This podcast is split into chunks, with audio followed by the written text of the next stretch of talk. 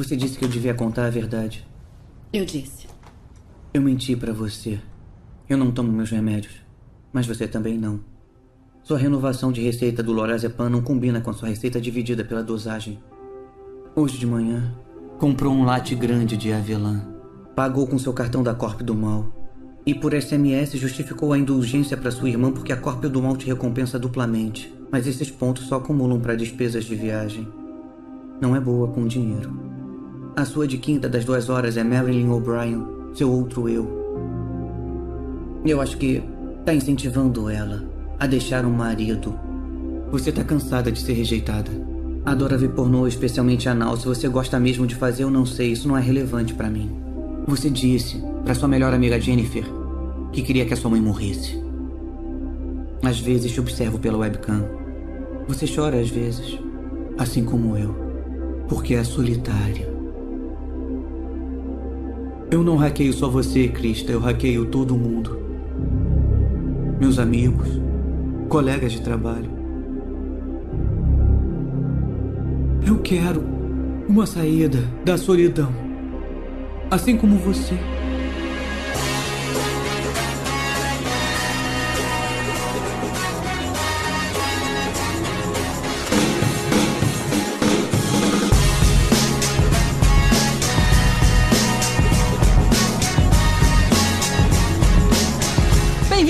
Senhores, a mais um podcast para falar sobre filmes e séries de TV. Nós somos os podcastinadores. Eu sou o Gustavo Guimarães e aqui comigo, procurando tesouros nos catálogos dos streamings, estão Fernando Caruso. Fala galera, já tô aqui com uma pulseirinha VIP de cada streaming. Vou precisar de mais pulso do que eu tenho aqui. Tô tipo um, um polvo de pulseirinhas VIPs. Tá naquele espacinho na areia, né? Com, com fitinho e tudo pra ninguém. É, isso aí. Só que com todas as cores possíveis. Tem da Amazon Prime, tem do Disney Plus, Netflix, Globoplay, até vivo e claro, tá valendo. Eu, Vécio, parente.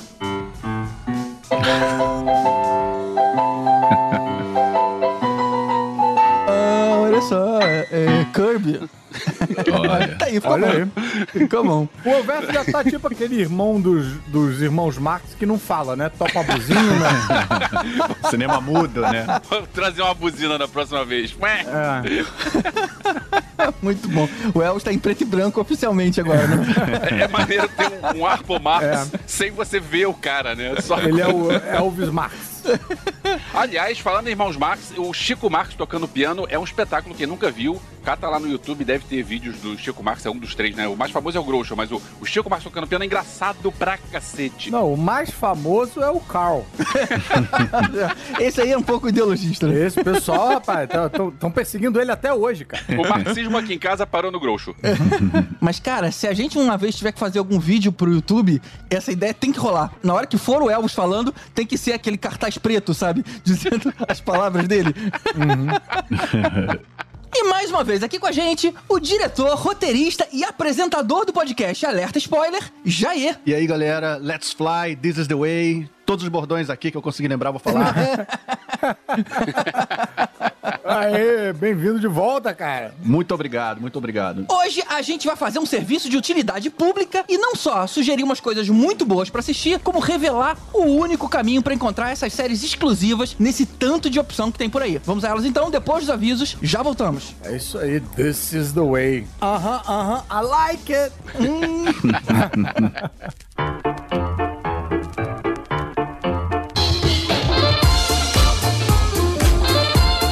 Opa, opa, bora pros avisos rápidos de hoje. O Caruso avisa que a Caverna do Caruso agora tem um padrim. Então quem quiser ajudar a manter o canal e a criar novos conteúdos, é só ir lá em padrim.com.br barra Caverna do Caruso. A recompensa é um vídeo extra por mês. Já a Nádia começou uma sequência de vídeos sobre RPG lá no canal Experimento 237, além dos vídeos sobre os episódios de WandaVision que ela tem feito sempre que sai ao ar. E por fim, o Elvis fez um vídeo sobre Flash Gordon, onde ele tenta se explicar por que, que ele gosta tanto dessa bomba. Vale conferir até para entender um pouco mais o lado do Elvis. Os links para esses vídeos estão aqui no post.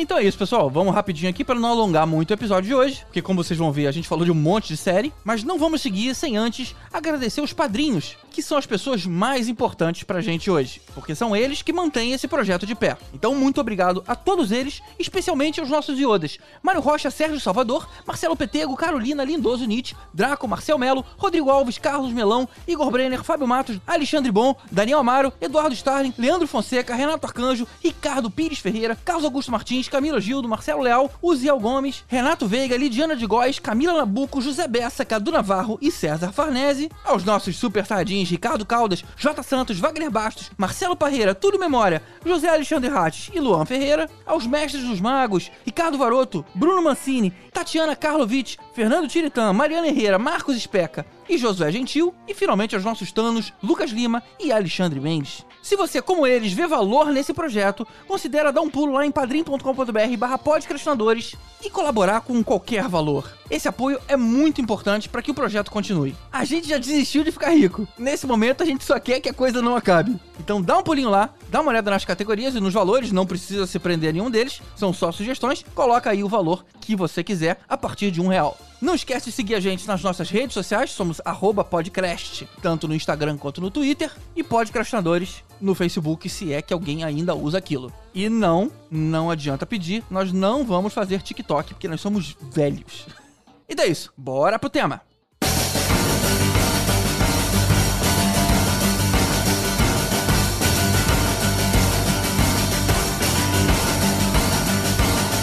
Put your hand on your head,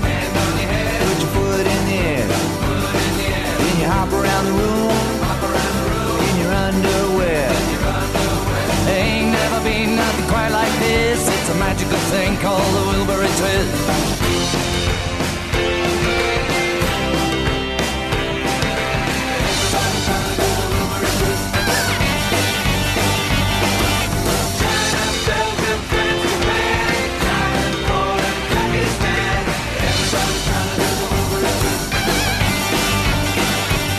Hoje em dia, a gente uma infinidade de opções de streaming de vídeo. Tem Netflix, Amazon Prime, Globoplay, Disney Plus, Apple TV Plus, HBO Go, Telecine Play, Crunchyroll, que é especializado em animes, Oldflix, que é de filmes e séries antigas, Afroflix, que são filmes com negros envolvidos na produção, tem a Darkflix, que é só de filme de terror, e por aí vai. Fora quem tem VPN, porque ainda tem acesso a Hulu, Sling, Fubo e mais um monte que a gente nunca ouviu falar. E com tantas opções, como saber aonde tá aquela série que você quer ver e não encontra mais em nenhum lugar? Ou aquele conteúdo de autoria própria do canal que nunca vai passar em nenhuma outra plataforma. Hoje a gente vai sugerir aqui aquela série imperdível que você ou não conhece ainda ou tava procurando e não sabia onde. Aliás, cara, isso, pô, é uma boa ideia de um, um aplicativo e tal, que eu tenho certeza que já deve ter. Esses millennials já tem tudo. Mas um negócio que faça com que você centralize todos os streams num só. A, a Apple TV, às vezes, ela faz isso no o que você tá vendo agora, né? Tipo, tava vendo uma série no Netflix e uma série na Amazon.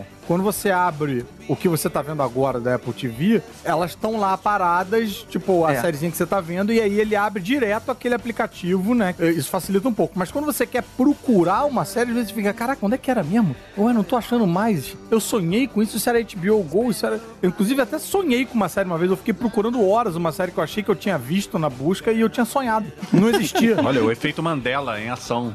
Ou pior, né? Você viu em algum lugar e esqueceu onde é. Isso já aconteceu comigo. É? Eu, já, eu não sabia mais onde é que eu, que eu procurava. Que nem o cara lá dos bitcoins, né? Que tem, sei lá, 200 Ei, o cara de- esqueceu, Esqueceu cara. a senha. Um bilhão de, de reais, ou sei lá, de dólares e esqueceu a senha. A série é menos mal, né? Pelo menos a gente vê outra coisa. Depende da série. Os padrinhos lá no grupo dos padrinhos, é, assim, aproveitando que divulgar que temos um grupo de padrinhos, é, eles falaram uma vez, mais de uma vez já falaram sobre um site que diz onde vir é, o, o filme ou a série, onde está disponível, Pois mas é. eu não lembro qual é o, o site. Eu catei esse, esse site aí, esse aplicativo. Eu acho que é o Just Watch, deixa eu ver. É, acho que é isso mesmo que o GG tá pensando aí. É, eu catei, baixei e tal, mas, cara, não funcionou direito pra mim, não, porque ele funciona mais como um- uma ferramenta de busca. Você vê ali, aí depois você tem que guardar essa informação na tua cabeça pra você abrir depois no, no aplicativo, entendeu? Como se fosse um, um Google de séries, assim. O que o Caruso quer é uma home, né? Eu quero uma home, exatamente. E às vezes ele diz uma coisa que tem num serviço de streaming, mas não é o serviço de streaming brasileiro, porque tem isso também. Tem coisas que tem na Amazon americana que não tem nada aqui. É, e da CBS, que tá aí é Pô. na Netflix, a Netflix também que É, a é americana não tem, aí a Aí Netflix canadense. Stars. É. Aí você entra na Amazon Prime, você acha a parada, aí você clica e aí não abre, porque você tem que contratar um outro serviço dentro da Amazon Prime pra você ter. E aí não pode porque você tá no Brasil. Apple TV faz isso também direto. A busca da Amazon Prime é linda, você encontra tudo, mas você pode ver, tipo, um oitavo do que você encontra ali. É muito doido. É, a busca da Netflix também é frustrante. Ele mostra o nome do que eu tô procurando, mas a opção não aparece do lado. Tipo, ah, eu sei que você tá querendo, mas não tem aqui. É, você queria ver o Iluminado, mas tá aqui Friends. Não, mas o negócio da Netflix é o seguinte: você queria ver o Iluminado, mas tá aqui a produção vagabunda que a gente fez de, de qualidade duvidosa, mas que a gente tá sugerindo pra você como algo muito bom. O acendido. Mas, cara, a Amazon Prime faz isso também. Tipo, você procura a série, a Amazon Prime fala, tipo, ela existe. Faça um teste você em casa, clique em The Stand, tô doido pra ver essa série do Stephen King, aí não funciona na Amazon. E dá um erro Pô. mesmo. Plá, tá dando um erro assim. Caraca, bicho. Mas então, vamos a ela. Caruso, conta aí pra gente. O que, que você quer colocar aqui na mesa que a gente não encontra em lugar nenhum? Então, eu quero colocar na mesa aqui, foi inclusive o motivo de eu estar insistindo nesse tema aqui. E porque eu sei que os meus colegas vão seguir por um outro caminho, vão seguir por um caminho das séries de produção exclusiva e tal, e aquelas coisas bem de gente inteligente mesmo. Mas eu tenho umas séries bagaceiras que eu gostaria de assistir, rever, e que não passa mais na televisão e você não encontra em lugar nenhum. E pra minha surpresa, eu descobri uma dessas séries num dos streams mais banais de todos, que é o Globoplay. E só lá você encontra Everybody Loves Raymond. Everybody Olha. Loves Raymond era uma daquelas séries que passava nas quintas de moranga da Sony. Caramba, com tinha o isso. Ray Romano. E, e- e eu vou ser bem sincero, a série começa mal, assim. Ela tem, tipo, a, a primeira, a segunda temporada, até a terceira, elas são meio, meio claudicantes. Sabe aquela série que você via porque não tava passando mais nada? Na época que a gente fazia isso, né? Na época que a gente tinha que ver o que tava passando, né? Tipo... Tá vendo Popular, não Eu- sei porquê, né? Been there, done that. Nas Eu via- terças de...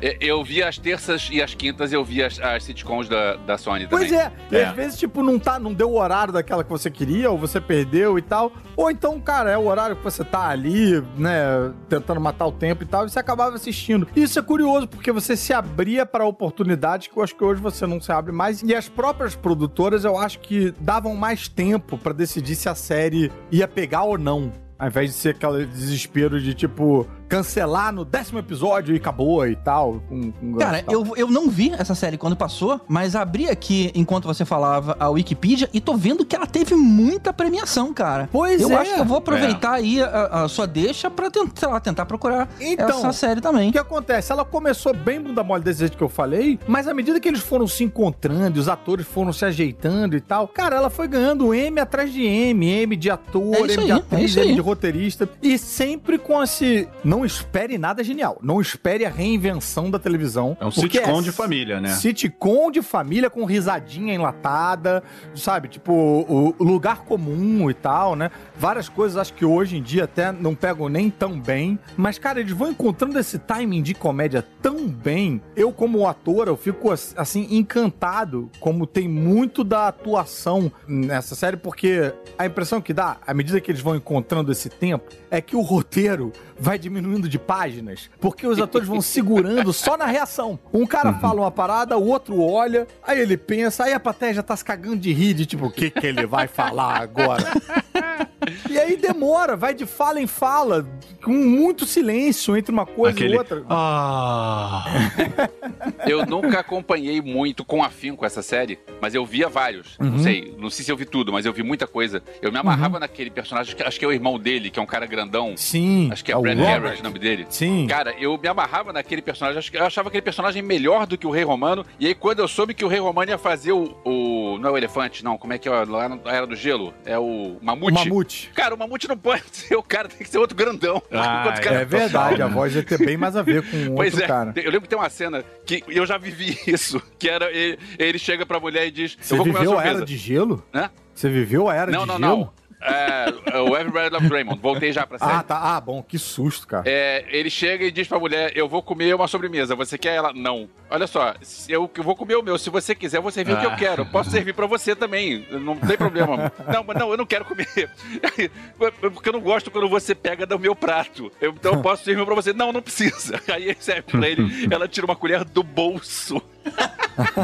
Vai, vai pegar do prato dele. É, eu gosto disso, cara. Coisas engraçadas do dia a dia, sabe? Sim. Pô, fazer uma comédia de- da mulher que, que rouba a comida do prato do cara é pequeno, né? Mas é o nosso dia a dia. Sim. E quem nunca viveu isso? E eu vou dizer que esses dias que a gente vem vivendo e, pô, muita notícia, você abre o jornal e se abre TV, tudo, muita coisa, a gente é bombardeado por muita coisa. Cara, é um excelente escapismo, sabe? É, um- é uma volta pra uma outra época, é uma boa série meio de café da manhã, assim, sabe? Ou até mesmo de antes de dormir pra dar uma desconectada e tal. E você que tava considerando assistir, GG, eu recomendo você começar, pra você não passar por aquela pedreira do início, se você quiser, se você tiver nesse espírito bandeirante, aventureiro Não, não, aí. me dá o caminho das pedras aí. Mas eu acho que a série boa, a- temporada boa pra começar é quando eles vão pra Itália, que se eu não me engano é ou quarta ou quinta temporada. Nossa. Caramba. Talvez seja a quarta, não sei. Cara, que começa com. É um episódio especial que eles vão pra Itália ali. Cara,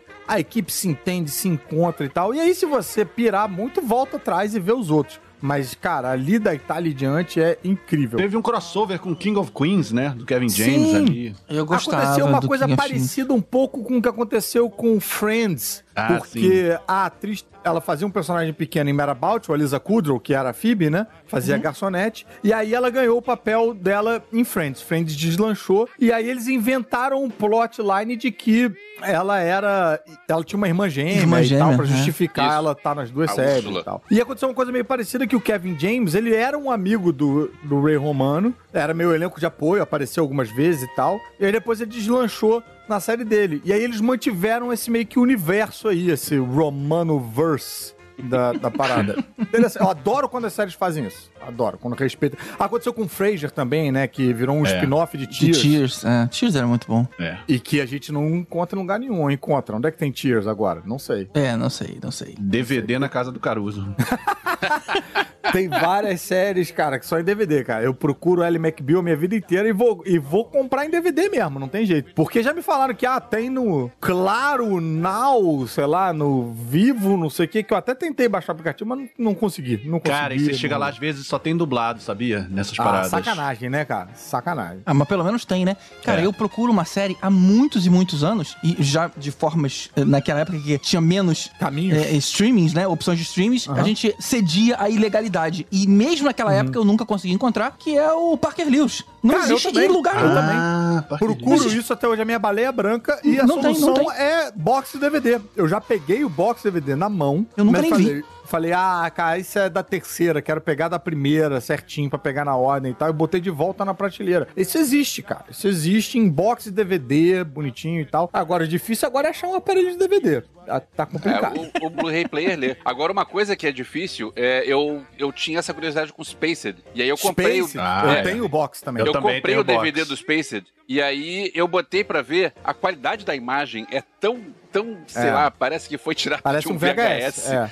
Que Mas a eu- segunda temporada já dá um saltinho de qualidade. Se você insistir. Eu preciso um dia retomar o Spaced, mas eu parei porque eu, eu travei no- na qualidade da imagem. Eu O GGei. problema do, do Space pra mim, tipo, a- somado a isso que você falou da qualidade da imagem, a primeira temporada, que é o que estabelece a série, cara, tem muitas coisas que depois foram usadas e abusadas em várias outras séries, então você fica com a sensação de que você não tá vendo Sim. nada muito novo. Mas na época, pô, já eu me lembro que eu já falava dessa série do Space pra mim direto. Na É, época era, muito tudo diferente. novidade ali, tudo. Mas, tudo... Caruso, qu- quantas temporadas tem afinal? Você falou que tinha Nove. umas quintas. Nove ou dez, Porra, é temporada pra caramba. caramba.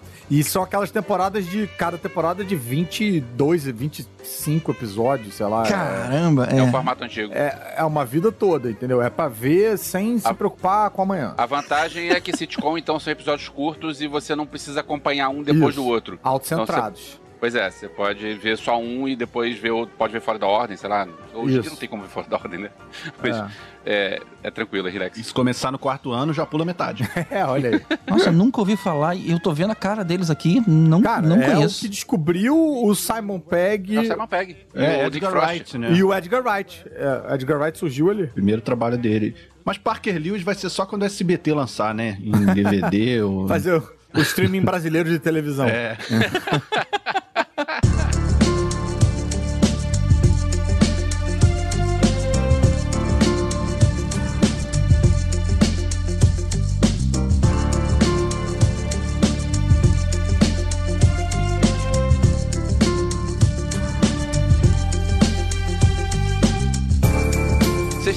conhecem, vocês sabem que eu sou mais de filme do que de séries. A gente sabe que você tem esse problema. A gente. Não é um problema, é uma qualidade.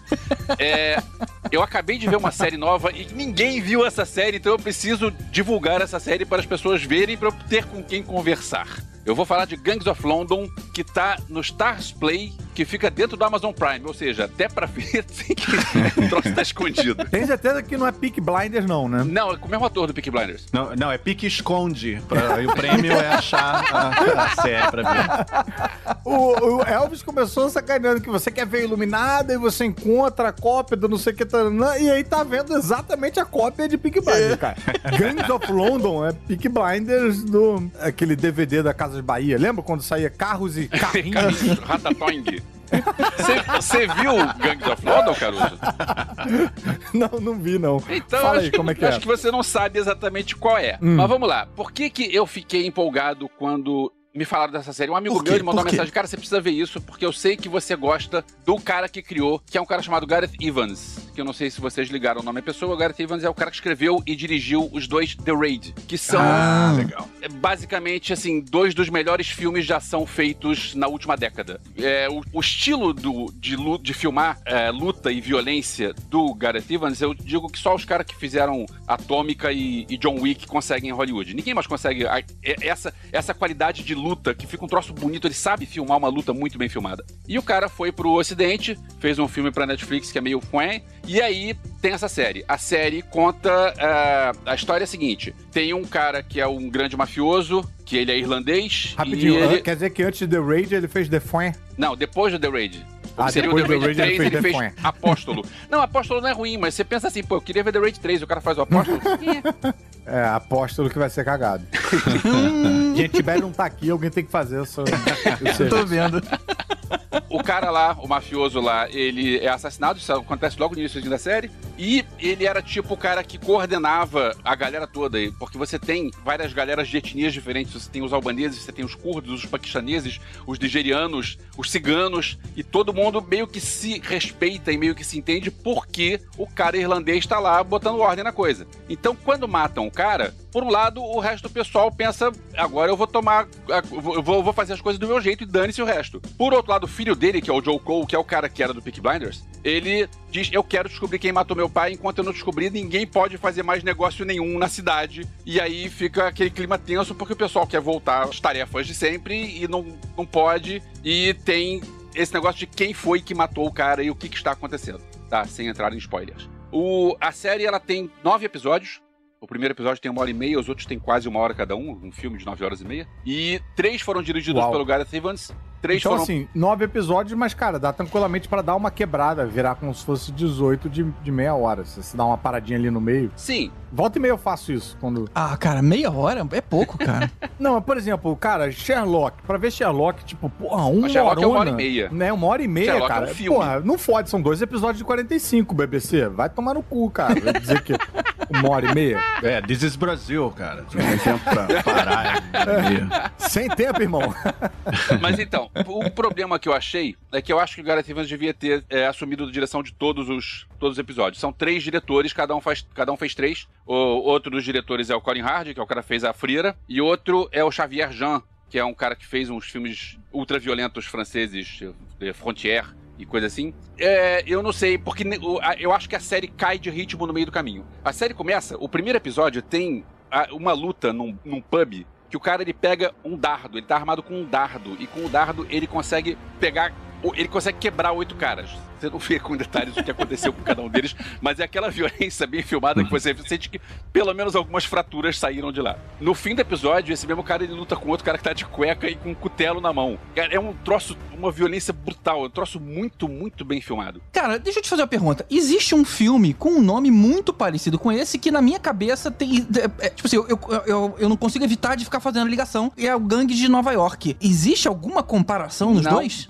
Não, inclusive porque Gangues de Nova York é filme de época e o Gangs of London é hoje. Ah, isso era o que eu ia perguntar também, se era de época, se Ah, mas você hoje. não falou isso. É. Porque o Peak Blinders também é de Peaky época. Blinders também é de época. É. Não, esse Na é minha hoje. é cabeça hoje era coisa dia. de época também. É o pessoal com celular na mão. Ah. É hoje em dia. E cutelo e cueca. Isso.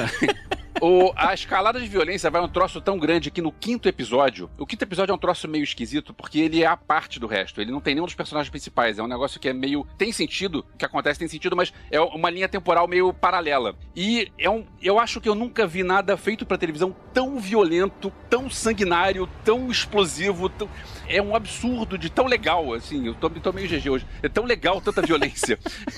E, cara, o problema pra mim é que depois do quinto episódio a série fica, ah, ok, fica boa, mas espera aí, eu quero mais daquilo, eu quero mais sangue, eu quero Mas, mais. mas termina bem. Termina bem e tem é, gancho pra segunda temporada que vem aí. Eu quero saber como é que vai acontecer. Eu quero saber. Tem um, um- No segundo. Eu ia falar isso, eu esqueci antes. No segundo episódio, mostram os ciganos. Que você vê os ciganos, você lembra do Guy Ritchie no Snatch. Porque é aquele visual é a mesma coisa. Os caras no, no trailer, Uhum. com aquelas roupas esquisitas. Que você não entende o que fala, e né? falando daquele jeito. "Ah, Raj, Raj", Aquele linguajar. É, Só é. que tira o humor do Guy Ritchie e coloca muito mais violência. Cara, é, é- o que acontece no, no- na vida dos ciganos é, é, é impressionante. É, eu não, não vou falar mais nada. Mas assim, pra quem gosta de violência bem filmada, veja essa série. Então dá o caminho de novo, é dentro da Amazon Prime no Stars. Tem o Stars Play. Aí você vai Tá encontrar um cigano, você pergunta pra ele, ele vai te indicar. Você tá contratando o Esquadrão Classe A, praticamente. Tô Né? anotando aqui, é The, ThePiratesBay.com. Galera, eu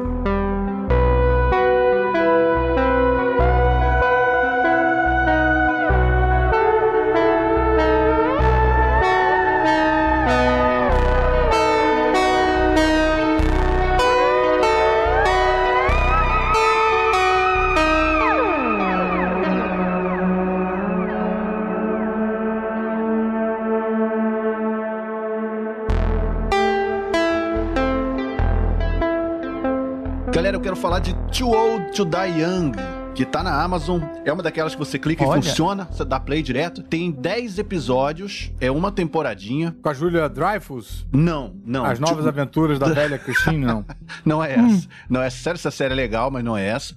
É, é, do- é do Nicholas Winding Refn, que é o diretor do Drive e também da trilogia Pusher, que é uma trilogia sobre gangues no submundo da Dinamarca. São filmes dinamarqueses, é daí que esse cara veio, esse diretor veio. Os filmes são, eram com o, o Mads Mikkelsen, né? Que é o Hannibal ali, o Le Chiffre, né, do Cassino Royale, aquele ator que ficou bombado agora, bem famoso em, em vários filmes. E a série é escrita pelo Ed Brubaker, que, de- dos quadrinhos Uou! aí, que fez Kill or Be Killed, Fatale, escrita por ele, com o Ed Brubaker, e com a Halle Gross, que coescreveu Last of Us 2, né, o, Nossa, o jogo. eu acho que eu vi teaser disso no Twitter. Cara, é aquele visual drive, assim, tudo meio neon, colorido. Que legal, que legal. É, é, é com o Miles Teller, né? Aquele. Opa! É, é bem Aí, legal. eu- ele tá muito Curto bem. muito esse cara. Peraí, deixa eu ver se eu tô pensando na série certa. A atriz é aquela é a que fez a Maria Hill do Agents of S.H.I.E.L.D.? Não, do não. Agents of S.H.I.E.L.D. não, do... Não, não é, o não é ela, não. Mother e Ah, tal. Co- Kobe Smulders, né? Acho que é não, você tá pensando. O que você tá pensando é Stumptown. Stamp Town. Pode Não, ser. essa, cara, é, é, é meio que um neo-noir ou um neo-western, assim, eita. sabe? É bem, é bem, pensa Só no Drive. palavras que eu gosto. É aquela vibe do Drive, cara. Só que assim, com Yakuza, com cartel mexicano, máfia russa, o cara é um policial. Tem o William Baldwin ali fazendo um papel bizarro também, o cara que tava sumidaço, assim. É, é bem impressionante, cara. Bem impressionante.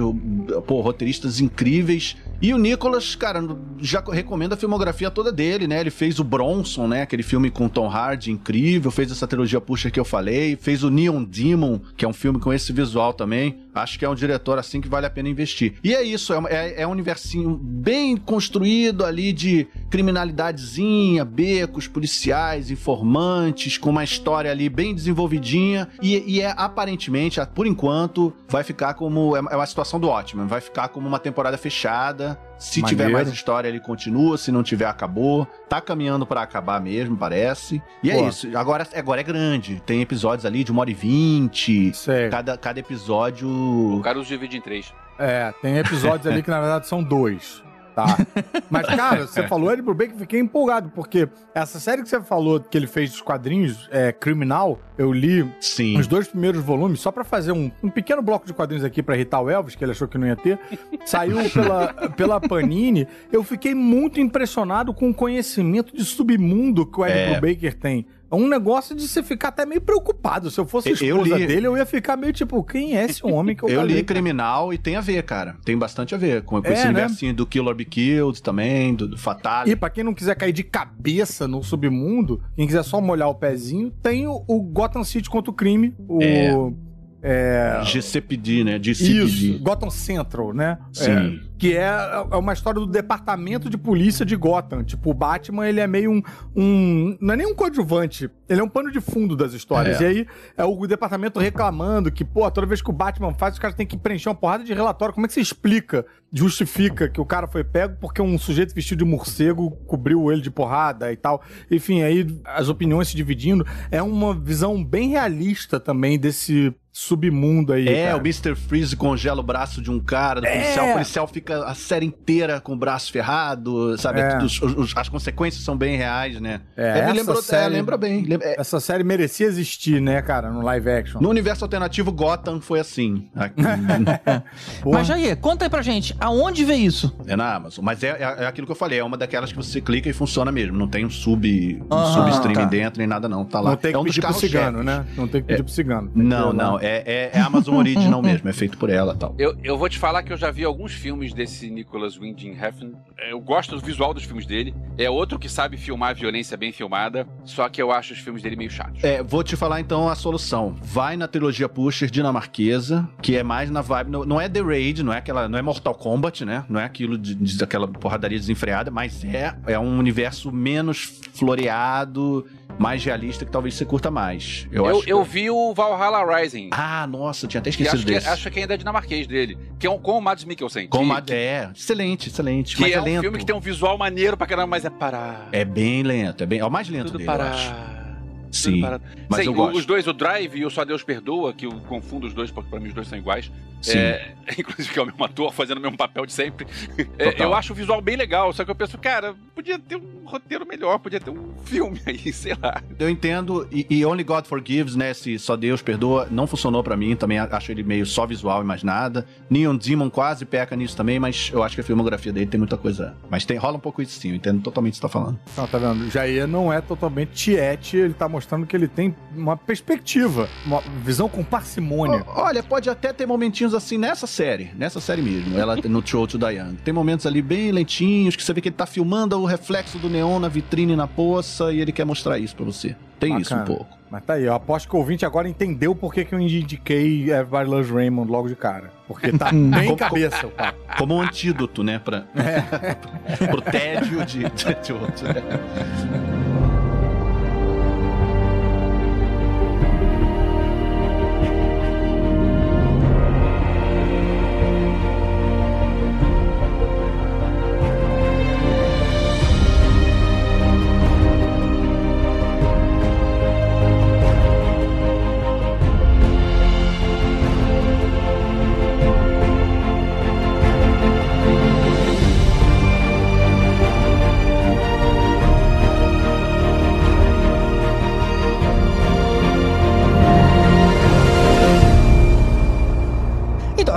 Sugerir vem da Apple TV Plus, que eu acho que tem um catálogo sensacional, pouco explorado, e muito do que eu trago hoje aqui vem de lá, justamente pra provocar. Se chama For All Mankind. Ele é do mesmo produtor do cara que fez Battlestar Galactica e Outlander. Ou seja, o cara sabe mexer aí com ficção científica, mas com uma dose de realidade incrível. E o lance é o seguinte: é toda uma, uma realidade alternativa, como se os russos tivessem chegado pela primeira vez na Lua e não os americanos. Nossa. Isso é sensacional. E aí o que acontece é que, como os russos chegam primeiro, a corrida espacial nunca acaba, né? Porque, na- lembra, né? As notícias que a gente conhece. Ficou aquela pressão toda nos anos 60, os Estados Unidos chegou primeiro e aí meio que acabou. Tá, tá, vamos desativando aqui um pouco a NASA e tudo mais. Perdeu-se espaço. Mas como nessa realidade foram os russos que chegaram primeiro, cara, os americanos ficaram muito mordidos. E aí a, a briga das superpotências foi continuando, cara. E, e ela passou pro espaço. Cara, é muito legal. Alguém chegou a ver? Não. Mas engraçado que você começou a falar, parecia um pouco a premissa para outro caminho completamente diferente do Man in the High Castle, né? Que é como se Ah, a, sim, sim. a é Alemanha verdade. tivesse ganhado a Segunda Guerra, né? É, eu. Eu, pegar, eu- é, é uma série realista que você pega um elemento de fora, né, do, e, e muda e vê as consequências. É, eu só não tenho como comparar muito, porque Man in High, in High Castle, a primeira temporada tava legal, mas depois eu, eu me cansei dela. Aí você largou, eu, né? Eu não Mas sei o que acontece mais depois. com- do que comparado que eu, que não vi nada, só sei a sinopse e usei a cara de pau aqui pra fazer a conexão. Mas vale, é interessante. Mas você pegou um ponto bom mesmo. Mas o que que acontece? Na primeira cena da série, né, mostra que os Estados Unidos estavam preocupados porque eles sabiam que toda a soberania deles seria colocada em xeque se eles não chegassem primeiro na Lua. Aí tá o Kennedy, eu acho até que isso é imagem de arquivo, imagino que ele tenha falado mesmo, ele dizendo que todos os partidos concordaram e se uniram pra que os, justamente que os Estados Unidos conseguissem chegar lá primeiro, né? Então acabaram as brigas internas, todo mundo dando a mão, né, Pra chegar em primeiro lugar, porque a União Soviética também tava na mesma toada e eles sabiam que ia ser uma grande humilhação se a União Soviética chegasse primeiro. E aí o episódio acaba com os americanos olhando a TV e a União Soviética pousando primeiro e colocando a bandeira vermelha lá, cara. A cara de todo mundo é muito foda. E aí a série segue, né, cara? Porque os americanos ficam tão mordidos, eles já tinham tanta coisa investido nisso, que aí eles quiseram, sei lá, o que, que é, o que que é o próximo? Pô, vamos montar, vamos montar primeiro uma base espacial na Lua. Só que, no caso, esse é um projeto que leva muito tempo, né? E aí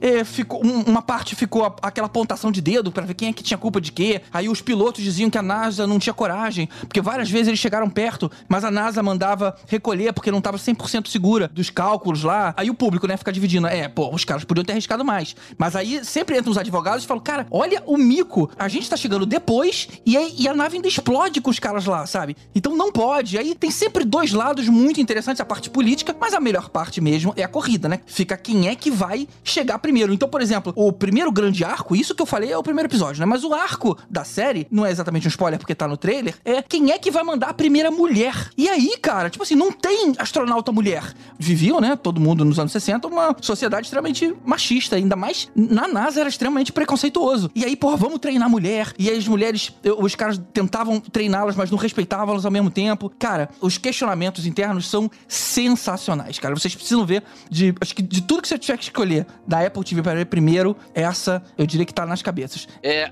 isso é uma pergunta que eu vou fazer que a gente não sabe exatamente a resposta porque a gente não viveu essa época. Mas é, eu sei que, é, Cara, a Terra não é plana, cara. Não insiste nisso.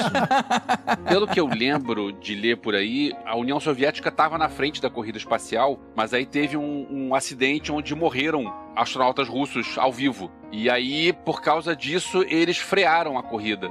É, né? o Tanto que- Sputnik saiu antes, né? Foi foi- acho que a primeira órbita foi deles. O primeiro homem É, o, a, a, o a Gagarin sair- foi, o, foi o primeiro homem a ver a Terra que não é, não, não é plana.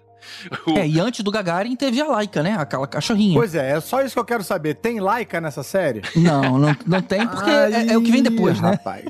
Tem a Leste, né? Nesse universo alternativo, os Estados Unidos mandou um Laika- Benji, né? Pro espaço. A, a Laika ganhou uma série, né? Tipo, antes da Lessie. Pô, eu, eu fiquei super triste porque acho que foi no ano passado que saiu a notícia contando meio que os bastidores lá da saída da Laika lá. E, Nossa, cara, eu li. com- pô, você leu, cara? Horrível. Ah, não sei se eu quero saber, O não, cachorro cara. ficou tão desesperado com o barulho que ele morreu de ataque cardíaco na subida ainda. Ai, que e os, horror, e os russos não contaram isso. É, só disseram que ele morreu, sei lá, ela morreu depois de uma semana, morreu bem, tranquila. Mas não, cara, o cachorro teve tanto pânico do que tava acontecendo que na subida já teve ataque cardíaco. Nossa que senhora, triste, né? velho. Os americanos, pelo menos, esconderam a informação sobre os macacos todos, né? É, eles- os americanos pelo menos escondem melhor, né? Mas então, voltando, será que esse acidente não, não foi o que reduziu? Porque você falou como, ah, os Estados Unidos não podia perder e tal, o que, que eles vão fazer agora? Mas isso deve ter acontecido na União Soviética. Eles devem ter pensado, caramba, eles chegaram agora primeiro, o que, que a gente vai fazer? Isso tô falando no, no mundo, no mundo real que aconteceu. É, porque se, se- É, eu acho que eles falaram, ah, quer saber? Deixa, vai ver o capitalismo não é tão ruim assim. É, ouviram rock falando, né? Ali no, no- depois da O luta. discurso do Stallone, né? no- do- o discurso do rock. Aquilo é A surreal. União Soviética nunca teve tanto dinheiro quanto os americanos, né? Então, eu acho que, A não- como não acabou sabe, a, né? a- a chegada ali, né? Que era o primeiro, quem chegava primeiro, falou: ah, então dane perdi essa, vou- sei lá, vou ficar aqui na, na espionagem do dia a dia normal. É, É. não sei, né? Vou esperar o tempo e vou manipular uma eleição americana. Eles nunca conseguiram pousar na Lua, né? Teve essa questão. Eles tiveram a primeira astronauta mulher, muito antes, lá atrás, mas eles nunca conseguiram pousar lá, né? É, não, não desenvolveram essa tecnologia, aí focaram em satélite. Eu sei que isso rolou. Mas além disso, É. aí realmente não sei nada. Mas é muito maneiro, cara, porque aí começa a discussão de vamos montar uma base, né? Porque base tem, tem muito mais efeito, porque você pode ser usado até militarmente. E aí começam as tretas dos caras na lua. Ah, Pô, é muito legal. maneiro, cara. É muito legal. Uma série que quase começa a trabalhar isso aí, mas não vai muito, não aprofunda bem. A série fica meio no meio do caminho estranho. É aquela Space, que eu fui empolgadão assistir, cara, com Steve Carell, John Malkovich. Steve Carell, é. Space Force. Eu Space gostei, cara. Force, Space Force. Eu gostei. Ah, Mas, cara, pra- eu, eu acho que ela fica no meio do caminho. É, eu aí, também achei. Né? Tipo, eu Olha- achei que fosse ser engraçada pra caramba, mas aí não é tão engraçada. Aí Olha- eu achei que eu fosse me inve- investir bastante naqueles personagens, mas aí eles ficam meio tentando ser engraçados, ficou no meio do caminho pra mim. Pra ver essa, eu acho muito melhor ver uma que ninguém conhece, chamada Moonbase 8, que é de Nossa. 2020 agora. Uma temporadinha com o Tim Hayden, que é do Tim and Eric, né? O Fred Armisen, do Saturday Night Live. Mentira! E o John C. Reilly, numa base que simula uma base na Lua, né? Que eles, na verdade, estão ali no deserto. E aí são seis episódiozinhos, uma temporada humilde. Acho que é Caramba. Adult Swim, sabe? Uma coisa assim, bem, bem discreta ali. E- Mas aí isso não deve, a gente não sabe que streaming tá, né? Não, não, acho que não tá. Acho que no Brasil não tem. Procurar pelo nome mesmo. Eu, eu tô vendo aqui que é da Showtime, mas não sei em que streaming que tá. Vamos procurar. Vamos procurar aqui e colocar nos, Os nos nossos ouvintes com certeza vão fazer esse trabalho e vão colocar aí nos comentários o caminho das pedras pra chegar nesse Moonbase 8 aí.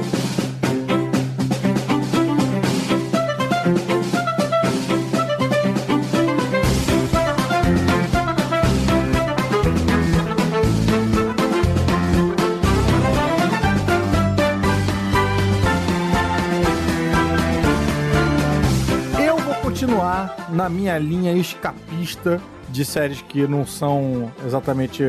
Não, não é nem. Não são exatamente, é, não são mesmo produções originais e tal do.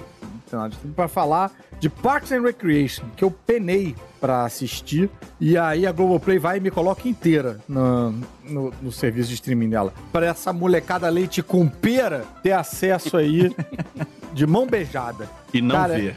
e não ver. Olha aí que sacanagem. É, Parks and Recreation é uma série meio, meio filhote de The Office, né? Uhum. Mas eu vi primeiro o Parks and Recreation antes de ver o The Office americano com a Amy Poehler controlando uma, um, um braço do governo que é esse de que cuida dos parques, que faz é, layout de parque, eventos e, e coisas assim e tal. Só que, cara, é uma galera é, com quase verba nenhuma, muito incompetente, numa cidadezinha bem merda e tal. E aos poucos você vai se afeiçoando muito a cada um dos personagens. Os atores são muito bons, a personalidade dos personagens ali é, é muito bem trabalhada e tem umas coisas ótimas, tipo, esse- várias coisas que, inclusive, eu aposto que muita gente conhece como GIF, como meme, né? Chris Pratt começou a bombar ali antes de fazer o, o Guardiões da Galáxia. É, Aziz Ansari, cara. Aziz Ansari, o Ron Swanson também é dessa série. Nick Offerman. É, o Nick Offerman. Cara, é, é uma série também levinha, que você acaba se apaixonando por esses personagens como se fossem pessoas, sabe? Vale a pena dar esse, esse carinho pra você. Eu gostei muito dessa série. Realmente, os personagens são muito legais. Você ainda, que você ainda não falou da, da Aubrey Plaza, que- É. que, surgiu ali. Da Rashida Jones, eu acho que, acho que ela não, não surgiu ali. Adam Scott, Rob Lowe, né? Também no elenco. Exatamente, cara. Cara, tem muita gente bacana. Só que eu vou te falar que eu, eu segui porque a pessoa que me recomendou, eu confiava muito nela. Mas no início eu falei, hum, eu acho que eles ainda não tinham achado bem o, o jazz ali dos Sim. personagens. Eu reforço isso que você falou ainda, tipo, da mesma forma como eu falei do Everybody Loves Raymond, eu falei vai pegar na quarta, esse eu acho que tem que ver do início, porque você tem que conhecer a história dos personagens. Os personagens, todos. é. Mas as, eu acho que ele engrena na segunda. Eu também acho. Engrena na é segunda. menos tempo de investimento do que seria Everybody Loves Raymond É que até sentido. muda o elenco, né? Saem um dos personagens e entram o Adam Scott e o Rob Lowe. Eles chegam na cidade. Ah, é verdade. É uma virada ali, muda o tom bastante. Muda o roteiro É. muito.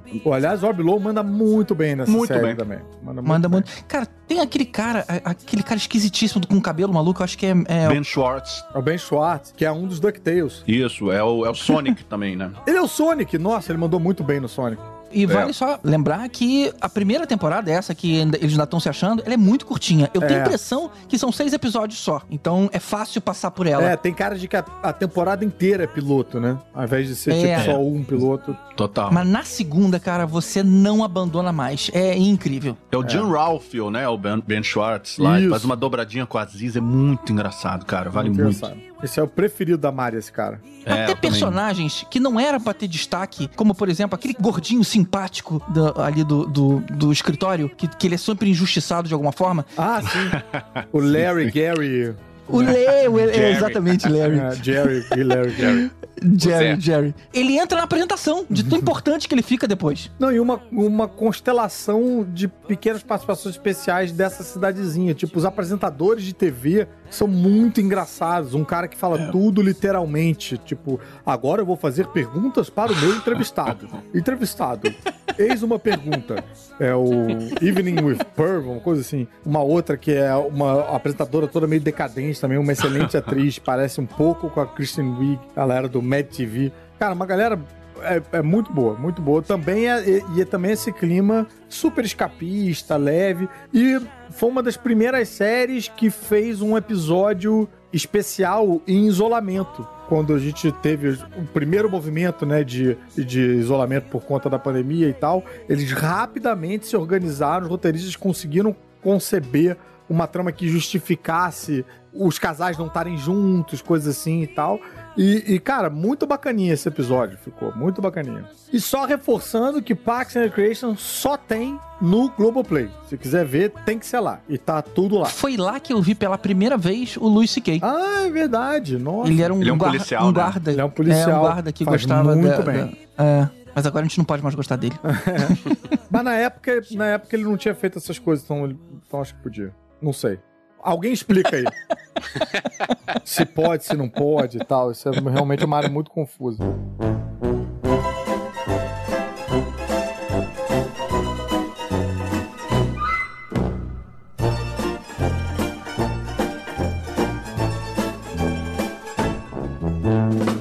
De falar da minha segunda série, historinha. Cabe, cabe historinha, né? Sempre cabe historinha. Acho que cabe, né?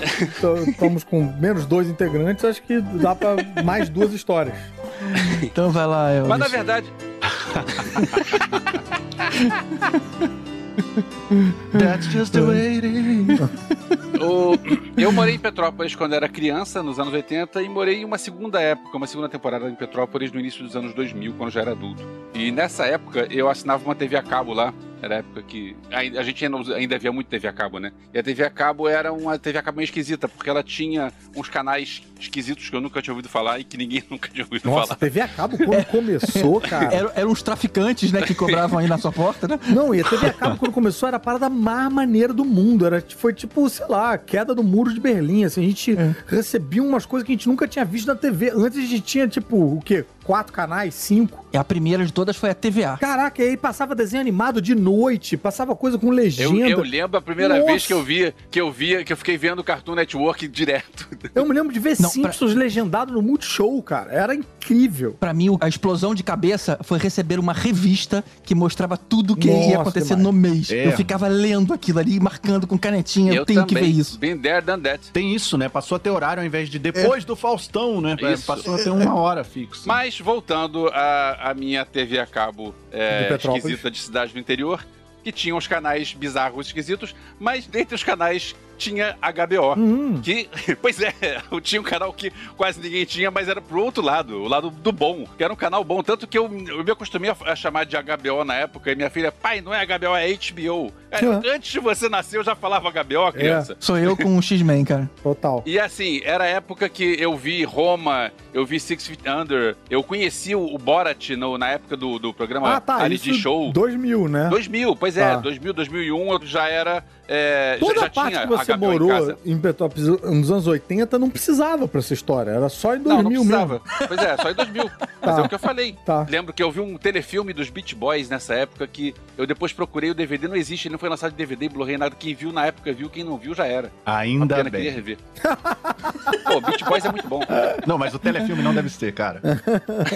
Eu nunca revi, eu precisava rever. Mas então, nessa época eu conheci uma série que eu achava bastante divertida e eu descobri que ela voltou e que ela ainda existe, então eu voltei a ver agora, que é era Segura a Onda e agora é Curb Your Enthusiasm. Ah, Ah, essa é muito demais. legal, cara. Ah, muito bom. Que é a série do Larry David. Mas, mas uma pergunta, você via Seinfeld? Eu vi Seinfeld, eu, eu não vi to... é- Era que nem o Everybody Loves Raymond. Eu vi um monte, talvez eu tenha visto todos, mas eu não vi na Tá. ordem, então eu via direto, mas eu não. Não, tô- eu, eu só queria saber se você tinha entendido a ligação, mas Sim, entendeu. eu conheci a ligação. Inclusive, eu vi alguns Seinfeld depois que eu, que, que eu conheci o Larry David. E eu reconheci a voz do Larry David em vários episódios como Seinfeld voz em é, off. é da Ah, primeira maneiro. vez que o Elvis morou em Petrópolis, ali 80, 90. e tal. é por isso que ele usou O- esse preâmbulo, entendeu? O, o Larry David, pra quem não sabe, era um dos criadores do Seinfeld. Uhum. E ele, Ele, era fez o uma George, né? Tipo, ele era o equivalente ao George Constanza. Ele era o equivalente ao George, é. E ele fez uma série depois onde o personagem é ele, ele, o próprio Larry David. Ele é um cara velho, rico, sem noção, se metendo em besteira, se metendo em confusão porque faz besteira. E, e quase todas as confusões são por bobagem, são por besteira. Assim, É, é isso que é bom. É mal entendidos, né? Coisas Mal assim, entendido. tipo, sem querer. É tipo, o cara ele vai no, no escritório do advogado, ele vê o banheiro do advogado, pô, seu banheiro ele tem cara se ele posso usar? Não, não pode. Ok. Vida segue. Não, ele quer voltar lá numa hora que o advogado não tá né? pra usar o banheiro, pra depois o advogado brigar com ele. Cara, pra que isso? Ele, ele arruma problema com o Ted Danson, né, É cara? um problema É. com todo mundo. E tem um vídeo dele, né? É meio, é meio inspirado na vida real dele, né? Em coisas que ele É, viveu, é. né? Ele, ele era roteirista do Saturday Night Live, foi roteirista Ah, por uma sabia. temporada só, porque ele se demitiu ali. é, do- no início da temporada, ele se demitiu ao vivo, no dia da gravação ali, no dia da, da transmissão. E aí ele saiu andando, aí ele se demitiu, gritou com todo mundo, porque o sketch ficou ruim e tal. Aí na rua, ele andando, cara, ele começou a fazer a conta de quanto dinheiro ele tinha perdido por ele se demitir. Aí no dia, no dia segunda-feira, no, dia de começar a escrever o episódio seguinte, ele apareceu lá como se nada tivesse acontecido. Cara, tem um episódio do Seinfeld assim, que o George faz isso. Olha! Virou a história lá do George no Seinfeld, que ele faz exatamente isso. Foi real, ele fez isso. Que Caraca. foda! Eu tentei ver o Curb Your Enthusiasm, mas, cara, eu fiquei tão constrangido que eu não consegui. Não consegui. Aquele primeiro episódio que eu vi, que a, a calça faz um bulk, né? A calça faz Sim. uma, um- um- faz uma fofada pra cima que parece que é o pau dele, aí depois ele fica explicando que ele não teve uma ereção, mas que ele, é, é, ele acha ela atraente, mas não por isso. Caraca, eu, eu queria morrer vendo isso. Nunca, nunca mais. Foi tipo um filme de terror pra mim. Pô, tem um vídeo real dele aí que rolou, que alguém gravou num- num- saindo de um estacionamento, em que ele tá gritando com a máquina lá de ticket pra sair, porque ele não tá conseguindo. Ele, ele fez alguma coisa errada lá, ele tá gritando, aí tá uma fila com 10 carros buzinando, ele. I don't know, I don't know. Parece uma cena da parada, cara. E é real. Aposto que quem tava Muito buzinando no carro tava buzinando e rindo. É, com certeza. Aí alguém sai, paga pra ele, pra ele conseguir sair, aí ele vai embora. eu, eu achei curioso de rever essa série. É, eu, por um lado, eu, eu já tinha visto algumas, não sei se quantas temporadas eu vi na época, mas eu me, me cansei porque é sempre o mesmo formato. É o cara se metendo em confusão por besteira. É. Aham. Então, tá, cara, você vê alguma coisa disso, é engraçado e tal, mas depois cansa, porque é a mesma, a mesma coisa sempre. É, talvez todo dia seja meio puxado, né? Aí eu achei estranho que, peraí, ainda tá no ar. Aí eu descobri que não, essa, ele tá na décima temporada porque ele parou uns anos e ficou ano sim, ano não. Então, Ah. tipo, é, voltou, ficou cinco anos sem, Isso. né? Ele parou em 2011, voltou em 2017, aí teve a temporada de 2020 e, tipo, então a décima temporada não E são é, Elvis? no- no- anos seguidos. Fale, O Curb Your Enthusiasm só tem aonde? na HBO. Na ou HBO. HBO atualmente. Tá, aquele HBO Go, né? Na, ou na HBO Go ou na HBO Go. Aí, dessa temporada nova, só pra falar, foi, foi legal rever agora, porque assim, foi tipo rever um velho amigo, né?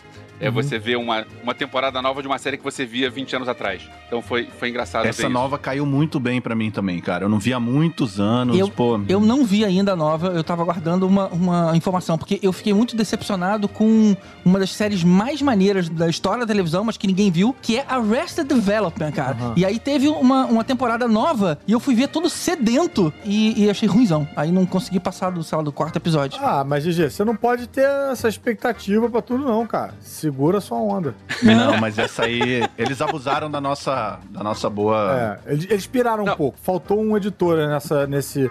A, a Development. Quer dizer, editor eu digo Uma- no sentido meio jornalístico, tudo, né? é. Alguém pra dizer, tipo, gente, menos. Não pira tanto, vai. Faz Uma uma coisa historinha legal normal. dessa temporada nova do, do Segura Onda, do Curb Your Enthusiasm, é que é a adaptação pros dias de hoje. Tem uma cena é, que ele. Isso na, na décima temporada, né? Na temporada desse ano. Quer dizer, na verdade, ano passado. Tem gente de máscara? Não, que ele Não, é, vai sair né? com uma menina e aí é, vai sair com uma nova date. E aí, é, olha só, a gente precisa conversar sobre o que, que pode e o que, que não pode. Então, eu posso colocar o meu- a minha mão no seu ombro? ah, então, olha, você pode colocar. Então, olha só, está sendo consentido que eu Aham. posso colocar a minha mão no seu ombro.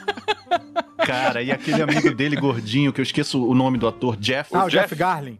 Jeff adoro Garlin, ele é parecido com Harvey Weinstein, começam a vaiar ele Isso, no aí restaurante. começa. Aí tem uma, tem, uma, tem uma cena que a, a secretária acha que ele tá de roupão porque ele é um, um assediador e tá junto do Harvey Weinstein. Aí ela resolve processar o cara. Aí tem uma hora que ela se engasga, aí ele, ele pensa: eu vou fazer um Heimlich nela, não, mas eu vou precisar encostar nela, não posso encostar. Eu posso encostar pra salvar a vida dela, não posso encostar, então posso deixar ela morrer.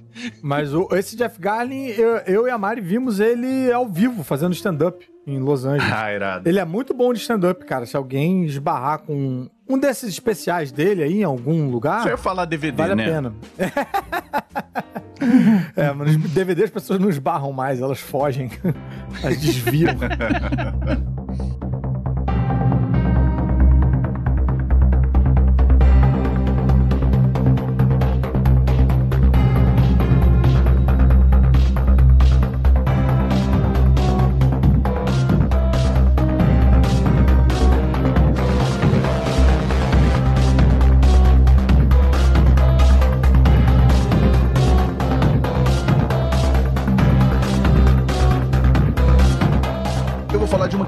Acabou, é a série Mr. Robot.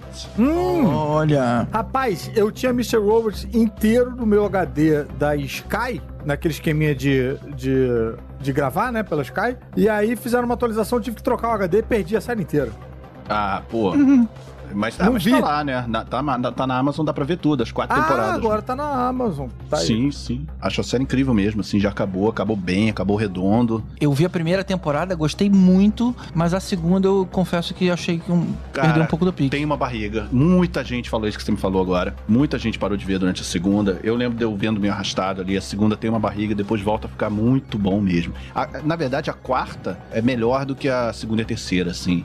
A quarta vem sabendo que vai acabar. Cara, eu acho que rolou uma coisa nessa série que todo mundo foi ficando meio famoso, sabe? O Rami Malek foi lá e fez o, que é o protagonista, fez o Fred Mercury no cinema.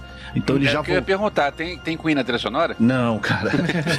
Não, acho que não rolou por causa disso. Mas a trilha em particular é, é incrível, cara. É Mas incrível. tem Domo Arigato Mr. Robato. Nossa, cara, cai muito bem quando tem. Quando toca, toca lá no quarto ano. Você falou de piada ou você Eu sabia? falei que de mesmo? piada, é sério Tem, mesmo? Toca, Tem? toca e entra virado. arigato, Mr. É. Roboto. E, e quando toca, você pensa, pô, finalmente, e, e entra bem zaço numa cena, numa realidade alternativa. A parada é muito maneira, assim, muito maneira. Maneiro. Quero lembrar também que é, é com o Christian Slater, cara. Mentira, é lá que ele tá. É lá Olha que ele só. tá. Então é da Christian- Record.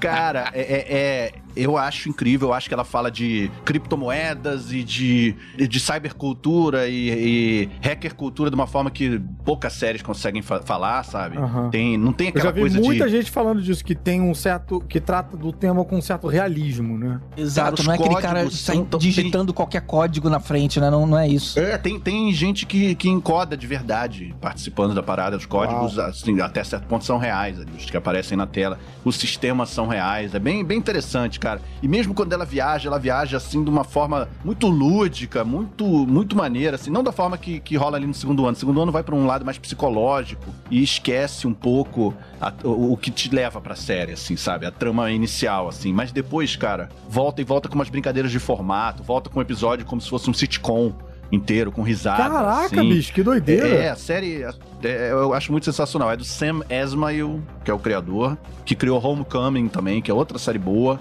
É que é com a Julia boa. Roberts, que tá lá no. A, a primeira temporada, né? A segunda é com outra pessoa. É, a segunda mudou, só, te- só tiveram duas por enquanto. E, pô, cara, acho, que- acho que vale muito. E acho que é uma trama que fecha, assim. É, é aquela série que começa ali o segundo ano, você começa a pensar, pô, vai fechar essa história, vai rolar isso, como é que vai ser isso? Tá abrindo muita coisa, muita trama, muito fio narrativo. No terceiro ano já começa a, a melhorar tudo ali, mas no quarto, pô, o cara vem fechando tudo direitinho, cada personagem, cada trama. É, eu acho bom demais, assim. E acho que. é- é- sabe aquela sensação de estar vendo o, o audiovisual mais contemporâneo que existe, no sentido dos temas abordados, sabe? É, o cara tá li- lidando com questões que você leu no jornal mês passado, assim. Acho bem legal. Pô, tá aí, cara. É, é bom saber que ela tá na, na Amazon, que agora eu posso cagar pra Sky e assistir a série inteira. Vale sim. É, cara. E, e é saber que acabou é muito bom, né? Fechou, É. tá lá, tá completa, acabou bem, enfim. Como é que era o nome do, do, do grupo que eles tinham? Acho que era é, Sticks. alguma coisa Society, né? Domo Arigato Chicks. Não, era Não, F, não. F Ah. Society, não era? Era fuck alguma coisa. Fuck. ah, Não era F Society? Não tão F-Society. F-Society, exatamente. F-Society. E, o- e é legal que a, a corporação inimiga é Evil Corp, né? Ele chama de Evil Corp. Ela tem outro nome, mas quando ele tem uma parada cognitiva que quando ele olha, ele vê o I virar Evil, assim. E, e o, e o Bitcoin desse mundo é e-coin, né? Que causa lá uma inflação mundial. Tá? É bem, pô, muito criativo. E não é muito grande, né? Tipo, são tipo 10 episódios cada temporada, né? Não é, é porque ela passou na TV, mas não é daquelas que ficavam 20 episódios. Não, não, exatamente. É, são 10. Ela, ela é recente, né? Então ela tem esse formatinho assim. E ela tem uma, uma coisa visual ali, uma estética também que eu acho bem impressionante. Não sei se vocês perceberam, tem, uma, tem muito teto, né? Que é aquele espaço entre a A cabeça, do ator. E, e o, o topo da, da imagem, né? Do frame ali, do enquadramento. Tem muito isso, assim. E, aí- e- e- de uma forma legal. É, é uma é uma fotografia diferente. Então você se pergunta por que, que tem esse espaço aí. Aí daqui a pouco a pessoa anda até o fundo e complementa o espaço. Eu achei que É era porque bonito. o Rami Malek e o Christian Slater são pequenininhos, né, normalmente. E cabeçudos também, pode ser por isso. Eu tô vendo aqui na Wikipedia, você sabe que a categoria, o gênero dessa série que eles colocaram é thriller tecnológico. Olha só. Nossa. Não, não Pô, conhecia essa. perfeito. E aí quando virou thriller psicológico ficou chato, né? No segundo ano, É. aí voltou ao normal no terceiro. Rapaz.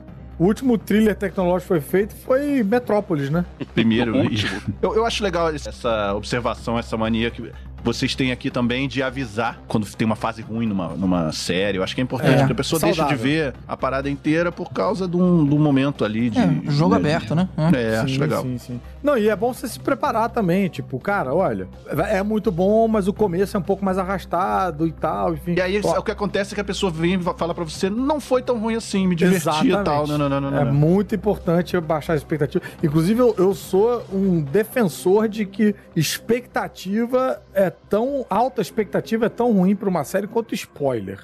É, expectativa talvez seja spoiler, né? É, eu, eu sempre seguro a onda. Eu nunca falo, tipo, vê que é a coisa mais maneira do mundo e tal. Eu falo, vê que é a coisa mais maneira do mundo, mas você pode odiar.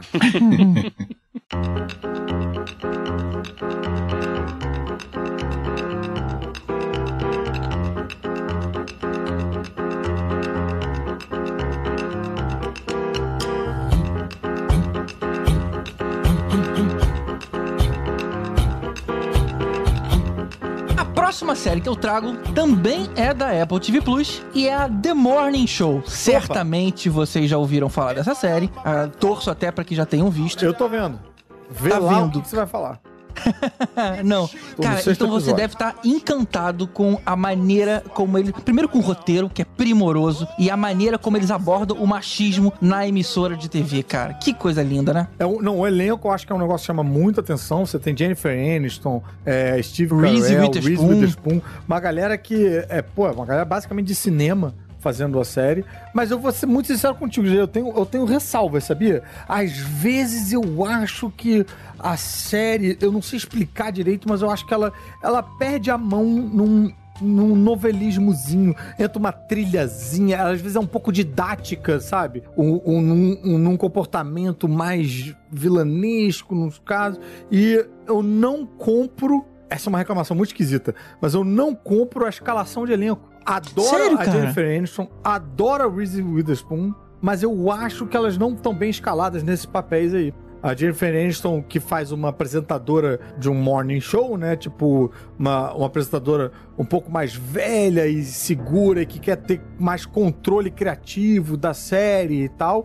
Da série, no caso, Morning Show. Ela às vezes me parece muito. Ela, ela dá uma interpretação muito à flor da pele. Você consegue ler na cara dela. Ela é muito boa atriz. E você consegue ler na cara dela todos os subtextos e tudo que ela tá, as inseguranças e tudo que ela tá pensando. Ela é muito transparente. E eu acho que um papel desse precisava de uma atriz meio numa linha, uma genérica da Meryl Streep, sabe? Uma poker face, assim. Uma, uma, uma mulher mais velha com cabelo curtinho, que tem uma poker face. Você não consegue ler o que, que essa mulher tá pensando, para depois você descobrir que ela tá insegura, que ela tá inventando na hora e tal. Eu sinto um pouco falta de. Eu sei lá, eu queria. Queria dirigir essa série, GG. Era o que eu queria. Mas- currículo. Confesso que, assim, cara, me prende totalmente. Quero saber o que, que vai acontecer, quero ver pra onde vai e tal. E, e todo esse, esse clima de bastidores, né, de um programa de TV, como a gente já viu em vários outros, em outras séries, mas é particularmente uma coisa que me atrai muito. Deixa eu só dar um pouquinho de detalhe pra quem não conhece. Ela é inspirada na, numa emissora como se fosse a NBC, que é, sei lá, tem a, a a programação normal, tem os filmes, séries, sei lá, alguma- não tem novela lá, né, mas tem o- os shows próprios e tem os telejornais. E o principal jornal da manhã, que é líder de audiência, é o The Morning Show. E aí os apresentadores são tipo o casal telejornal, né? É o Steve Carell e a, e a Jennifer Aniston.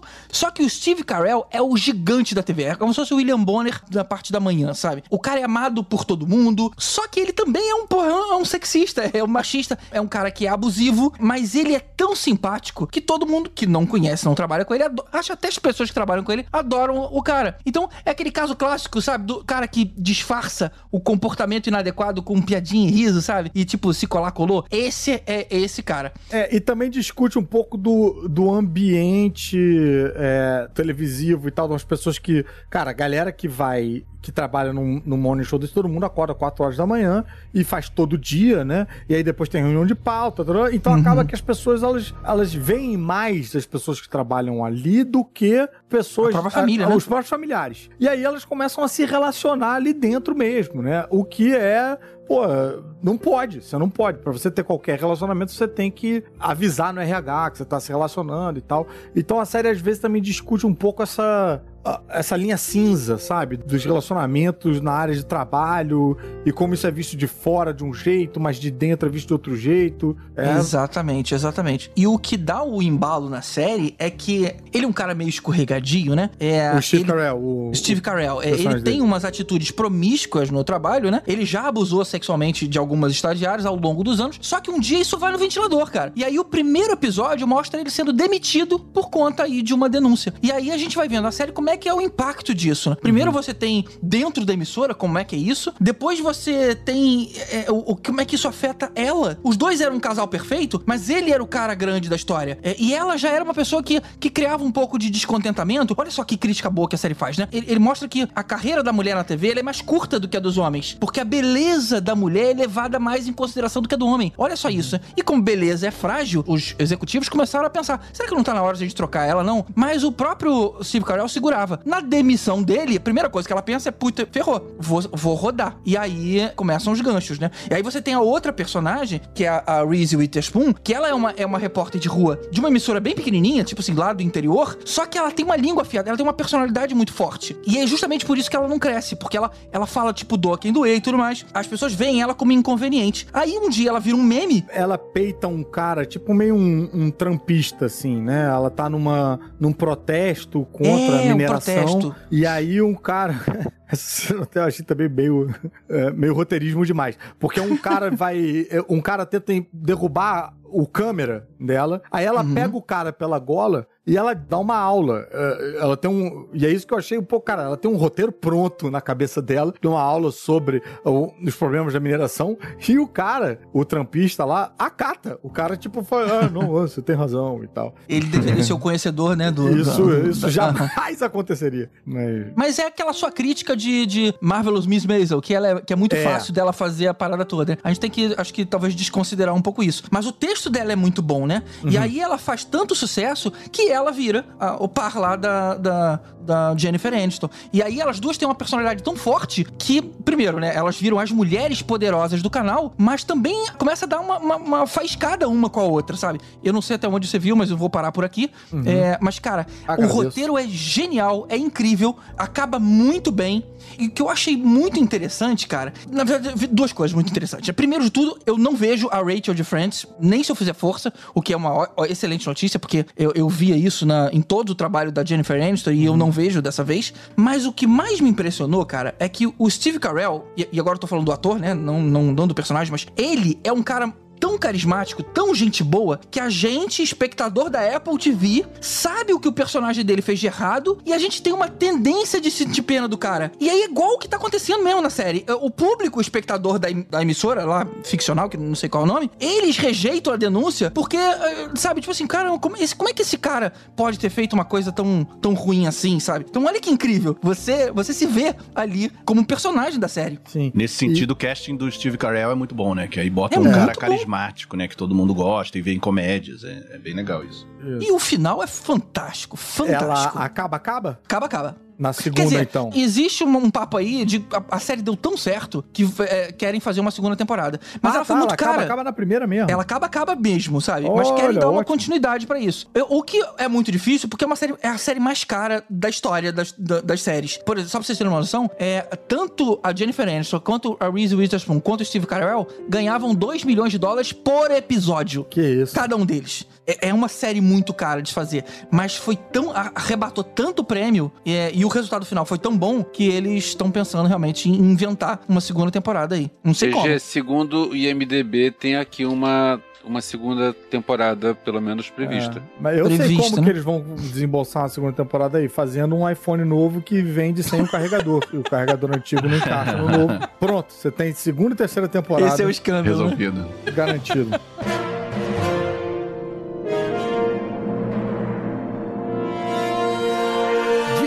Disclaimer! Eu pedi pro GG pra gravar um adendo de áudio aqui pra entrar no episódio, porque finalmente eu assisti o último episódio do Morning Show e tô aqui pra fazer coro à, à opinião do GG, que realmente o final é muito bom, tá?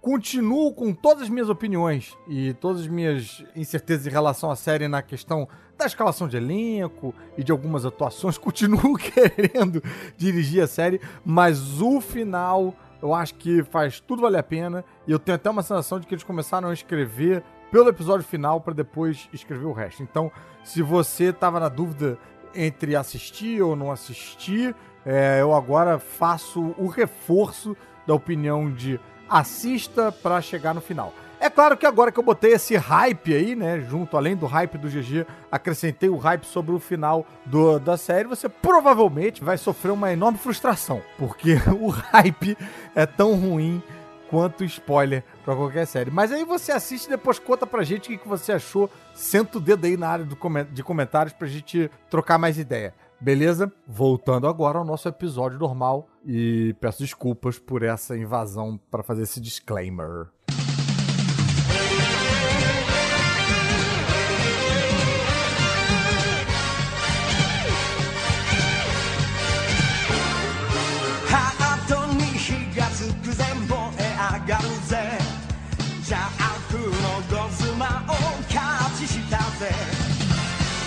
Chegou a hora de eu baixar o nível dessa conversa, dessa discussão aqui, falar de mais um escapismo e dessa vez eu vou pirar no escapismo pra falar das séries de Tokusatsu que tem na Amazon Prime. Eu não consigo falar de uma só, vocês vão me desculpar, mas tem Flashman, Changeman e Jiraiya na Amazon, cara. Tudo lá, inteiro. Você vai poder ver o fim de Changeman. Eu, já tá na minha lista, tô louco pra ver isso aí. Eu acho que é o tipo da coisa que. É, é- é um troço, cara, que ia se perder na história da humanidade. E é o tipo da coisa que eu acho que vale a pena você ver como o seu filho pequeno reage a isso aí. Tem Jaspion também, não? Eu acho que tem, sabia? Tem eu acho que Spectrum Man? É, Spectrum Man eu acho que não. Mas eu acho que vai, eu não tenho um filho pequeno pra fazer essa experiência, mas gostaria que os ouvintes fizessem essa experiência com os filhos pequenos deles ou com os filhos pequenos que eles conseguirem achar por aí. É, Filho pequeno de que idade? entre 6 e 8, tá valendo. Vou te falar que o meu filho de 11 gosta de ver. Não, mas na verdade ele vê anime, ele não vê todos tokusatsu, é, é diferente. Ah, é anime? Anime não vale. Não, é porque, cara, essas paradas são muito bizarras. Era uma, era uma série que a gente via quando a gente era criança, em Petrópolis e tananã e tal. Mas que é, tem. Ela, apesar dela ser uma. É tipo uma série de super-herói, né, e tal, né? Tipo, com super-heróis japoneses lutando contra monstros gigantes e tal. Apesar de ser uma série antiga, dos anos 80, ela tem umas edições malucas, elas dão uns saltos, assim, ela é muito ágil. Eu, eu tenho o box de DVD de Changeman e de Jaspion, e eu assisti, já tem um tempinho já, mas eu assisti de novo, depois de adulto, achando que ia ser um negócio muito arrastado, meio lento, difícil de ver. E, cara, eu me surpreendi com, com essa agilidade, com esse dinamismo, sabe? E eu acho que uma criança hoje fica, se surpreenderia também. Eu acho que Changeman deve ser bem rápido, Jiraiya talvez seja meio lento, né? É, tem, tinha um, Jiraiya- e, e mais violento, é mais violento. Jiraiya também. eu nunca vi e agora eu vou ver. Jiraiya eu tive toda uma crise psicológica aos, sei lá, 12 anos, que eu achei que eu era muito velho pra ver Jiraiya. E aí eu queria ver, mas aí eu não via porque eu me sentia culpado e tal. Eu carrego essa culpa até hoje. Mas agora que se foda, eu sou adulto, eu pago as minhas contas e eu vou ver Jiraiya. Eu, eu não vi nenhum desses, né? Eu falei isso no episódio lá de Tokusatsu que a gente fez. Só vi o Spectrum Man. Por isso que eu perguntei. É, eu confesso que eu não procurei não, mas quando apareceu a primeira ali, todos apareceram do lado, entendeu? Então por isso que eu acho que não tem o Spectrum Man.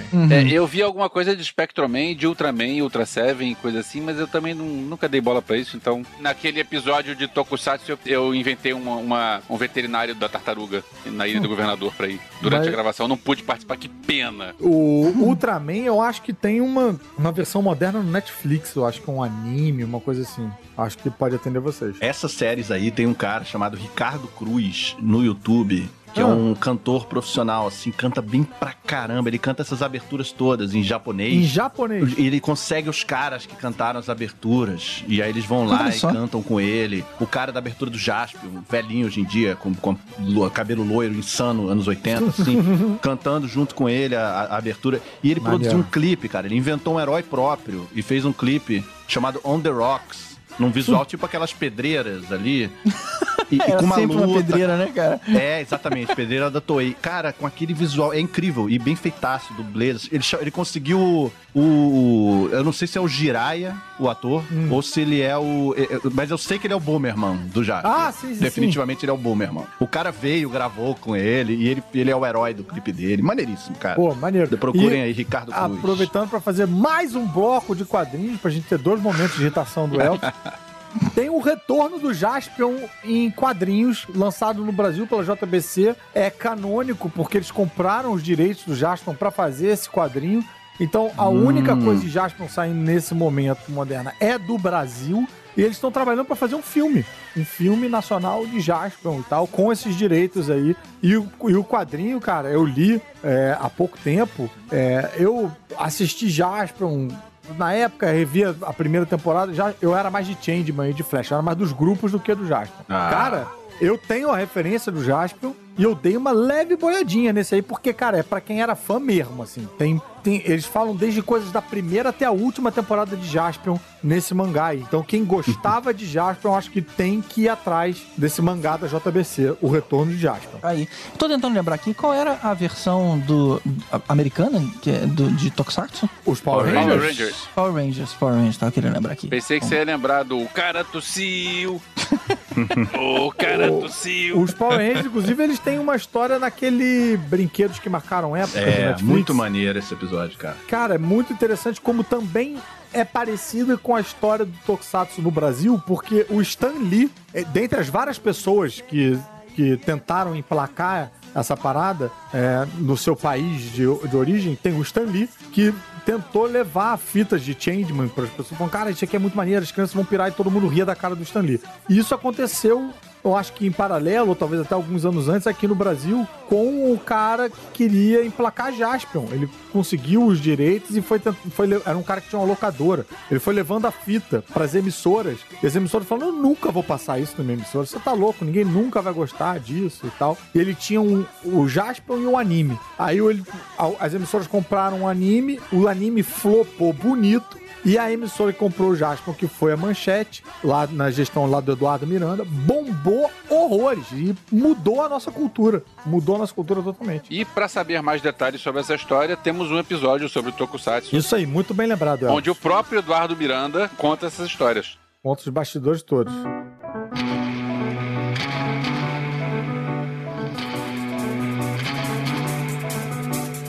Oh, Cinnamon, where you gonna run to?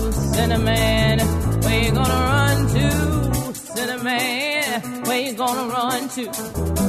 On that day, I run to the rock. Please hide me or run to the rock. Please hide me or run to the rock. Please A minha terceira série vai ser Lovecraft Country, Olha. que é uma série da. outra série da HBO.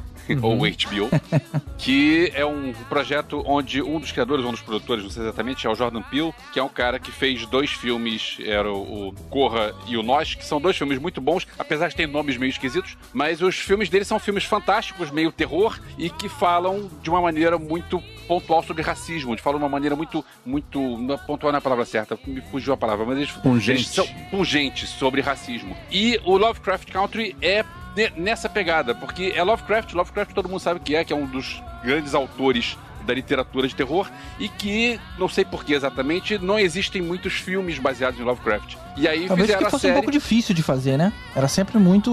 Uma coisa muito fantástica. Exatamente, Pô, eu vou te exatamente. falar, tem sim, cara. Tem muita Mas coisa. são poucos. Você compara com Edgar Allan Poe, por exemplo. Sim, é verdade. Tem, pou- tem, tem alguns filmes, eu já fiz uma lista uma vez de, de, tipo, o que tem por aí, mas eh, não tem muita coisa. E essa série é o seguinte: é, em 1954, um cara que voltou do. um veterano do, do exército, o pai dele sumiu e ele vai caçar. Vai procurar o pai, eh, junto do tio dele e do, de uma amiga de infância. E o tio dele é o cara que escrevia um livro, tipo aquele Green Book. Vocês lembram aquele filme Green Book do Mahershala Ali? Aham, aham. que é o cara que ele é, é o livro que diz onde os negros são aceitos, qual hotel que o cara pode ir, qual restaurante que o cara pode entrar sem ser agredido. Então o cara ele pegou a história e colocou num momento delicado, num lugar racista, onde tem cenas onde eles têm que sair correndo do restaurante porque eles vão ser atacados com o nego armado. Cara, eu fiquei muito empolgado quando eu soube que o, o Jordan Peele ia, ia adaptar Lovecraft, né? Porque eu adoro Jordan Peele e adoro Lovecraft. Gostei muito da série. É, é, eu achei. Agora eu fiquei assim, eu gostei muito e é uma boa série. Mas aquela coisa da expectativa atrapalha tudo, né? Eu realmente Ah, estava olha aí, esperando. olha aí. Exatamente, eu fui spoilerado pela expectativa do, do- da informação de quem tava fazendo. Mas assim, eh, não acho que tem. Eu, eu gosto muito mais dos filmes do, do Jordan Peele do que da série. Eu acho que tem uma mistura de humor com terror nos filmes dele que eu acho sensacional. Verdade. E verdade. a série muda de tom. Às vezes tem um episódio que é meio Indiana Jones, meio Goonies, quase. Caralho? É, é. Sério? A, Sim, a tem série, um- a série é maluca, mas ela já te mostra que é maluca logo na pri- a É. primeira cena. É. Primeira cena começa com uma guerra, e aí, de repente, é, você tá, tá o cara lá saindo das trincheiras e tem na- é, discos voadores e monstros voando.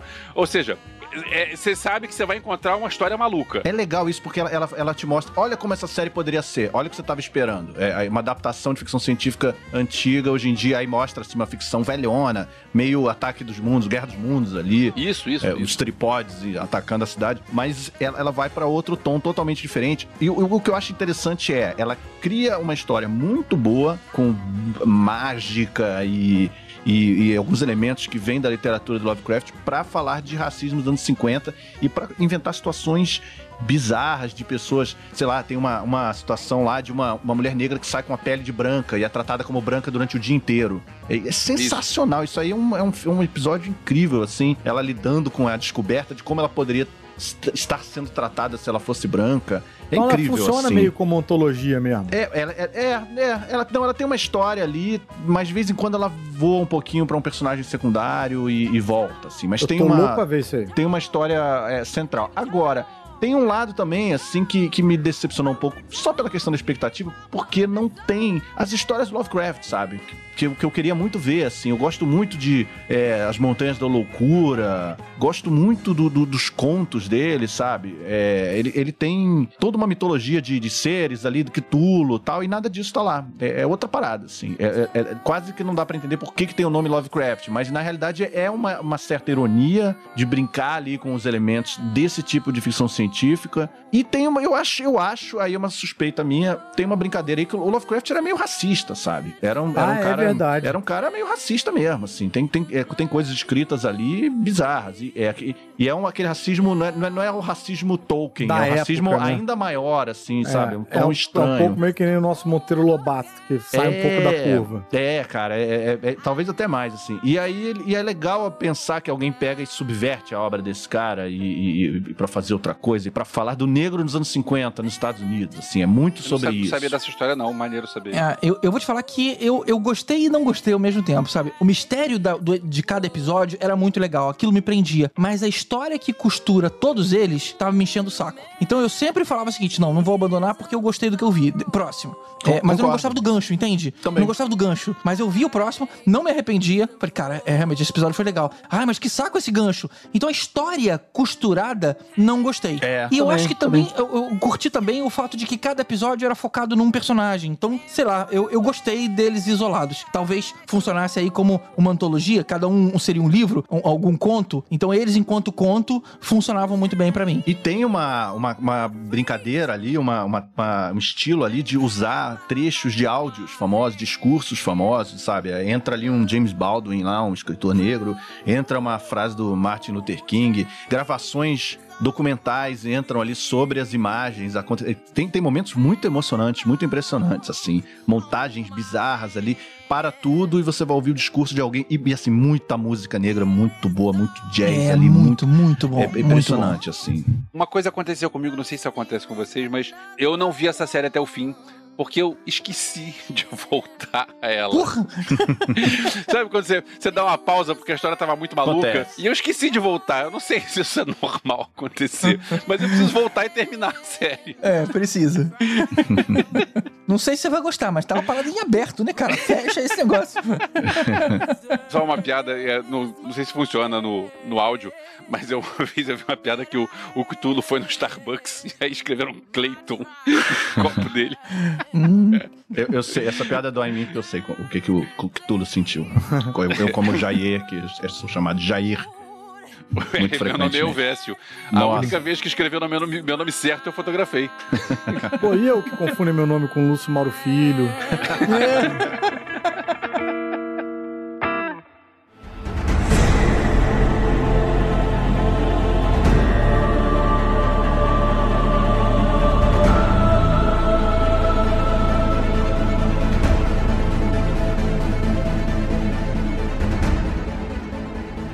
quero falar de Wormwood, que é uma série Olha, do outra Netflix. que eu não conheço. Wormwood.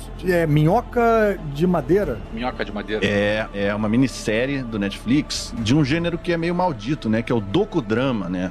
Olha. Quando você pensa em docudrama, você pensa em naqueles, naqueles especiais do History falando do cara que caiu num buraco e, e veio Ah. alguém, e aí dubladão, "Ah, uma pedra caiu em cima de mim, e, e o Joshua passou com a caminhonete dele. O bombeiro Mas não, Brian. aquelas encenações, né? Mas não é isso, assim, é, é uma, é uma história real, é um documentário sobre a experiência do MK Ultra, né? Que foi uma experiência real que a CIA fez com LSD nos anos 60 ali. Olha. E nos anos 70, eles, eles microdosaram e testaram LSD nos, nos seus agentes, seus próprios agentes. Sem eles saberem. Então, teve uma galera enlouquecendo ali, tendo surtos psicóticos, tendo várias questões ali, e isso foi abafado, né? Claro, virou um. Virou meio. Ficou uma coisa meio teoria da conspiração durante muitos anos, sem as pessoas saberem se era real ou não, mas tinha. E aí desenterraram, conseguiram provar algumas coisas. E veio esse documentarista que é o Errol Morris, que é um grande documentarista. Ele fez Gates of Heaven, né? Que é um, um documentário sobre sobre um cemitério de pets ali. Sobre um pet cemitério real. é- E é Que sobre. É, é, sobre. Na verdade, é sobre as pessoas que trabalham no, no, no pet cemitério. Ah, tá, não. Real no sentido, tá, que é um cemitério de pet só, não um no sentido cemitério de, de... bichos. Eles não não necessariamente o aceitam. cemitério que ressuscita. Rapaz, É, você não tem noção da um chacoalhada triste. que eu dei na base aqui. zumbis, né? Então é, é muito focado em personagens estranhos, histórias estranhas. E ele fez um filme incrível que ganhou o Oscar de melhor documentário, que foi o, o Sobre a Névoa da Guerra, né? Que ele entrevista o McNamara, né? Que foi, acho que ministro de guerra, ou ministro da economia, não sei, nos Estados Unidos, durante a guerra do Vietnã. Então ele, ele consegue entrevistar o cara e tirar dele ali toda a verdade sobre, sabe, o napalm jogado no Vietnã e todos os horrores ali que os Estados Unidos cometeram naquela época, com uma técnica eh, estética muito bonita. É um os documentários eles são bonitos, isso é impressionante, assim. Tem, tem umas coisas, uns visuais, assim, que vários documentaristas diziam que de- podem dizer que, que é criminoso, que não é documentário e tal, mas é, uma- é um estilo que esse cara tem de, às vezes, ilustrar as coisas com imagens mais lúdicas e nessa série ilustrar com quase reencenações mesmo, assim, é, com ficção. Então fica, fica, a série fica meio ficcional, meio documental no sentido de que tem atores lá, aqueles, aqueles Skar, Skarsgård, um daqueles irmãos atores Skarsgård, não sei como é que é, Sarsgaard ou Skarsgård, não Acho sei. que é Skarsgård. E, e aí, enfim, ele tem um. ele- esse cara inventou uma técnica que ele tem um equipamento chamado Interrotron, Interrotron, que é um- uma câmera que aponta na direção do, do entrevistado e ele fica em outro quarto. é, assistindo o, o cara por uma tela e o cara vê ele por uma tela. É basicamente um zoom, né? Só que ali ao vivo, feito com câmeras e tal. É, é, é sistema de teleprompter, só que com o, o cara te olhando, né? Pra que isso? Pra não ficar aquele documentário que o cara tá olhando pro entrevistador, ali do lado da câmera, e, e, Aham, e pra tirar, né? pra se remover do cenário, assim, se mo- remover do quarto. Então, ele coloca os entrevistados isolados em, em quartos ali, olhando só pra câmera. Então, você vê o olho da pessoa na câmera e, saem coisas ali diferentes de uma entrevista normal. Isso permeia muito os documentários dele. Nesse caso, ele acabou optando por não fazer isso, porque ele tava com essa brincadeira de ficção ali, então, então é, sai um pouco da estética dele ali. Mas, cara, é impressionante. A, a história é focada num filho, e essa é a parte documental, filho de um do agente da CIA, que pulou do prédio. Pulou pela janela de um prédio, do nada, ninguém entendeu esse suicídio. Foram investigar e foram descobrir que era, o- era essa história do MK Ultra e ele e tinham outros agentes tinham jogado LSD no café dele, estavam jogando diariamente. Ele começou a ouvir ruídos e ver coisas e ele achou que estava ficando louco, mas ele estava sendo drogado ali sem saber, né? E, e- e essa descoberta vai, vai se desenvolvendo e você vai vendo a vida do cara. A parte ficcional é isso, é essa não reconstituição, né, mas repre- representação do que eles vão descobrindo ao longo do documentário. Bem interessante. Seis episódiozinhos tá no Netflix. Tá aí, curti. Eu tava vendo aqui, na verdade, é o Peter Sarsgaard, que não é parente do, do Stellan Skarsgård e do, do Alexander Skarsgård e o Bill Skarsgård. Ah, Por isso que eu estranhei a ausência Pois é, desse pois é, cara. um tem K, outro não tem. E o- os, a família tem um- o- a bolinha em cima do A, que eu não Mas sei eles são é que parecidos, né? pronuncia isso. Porque um é tipo o outro cuspido e escargado.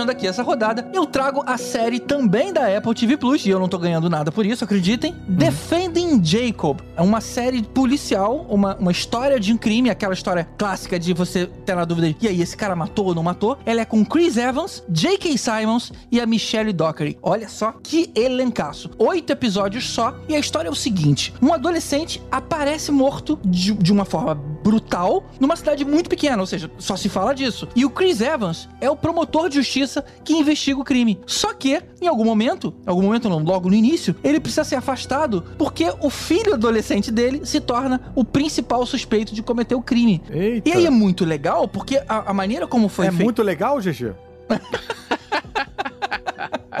tá ok. Escolha errada de palavras, mas.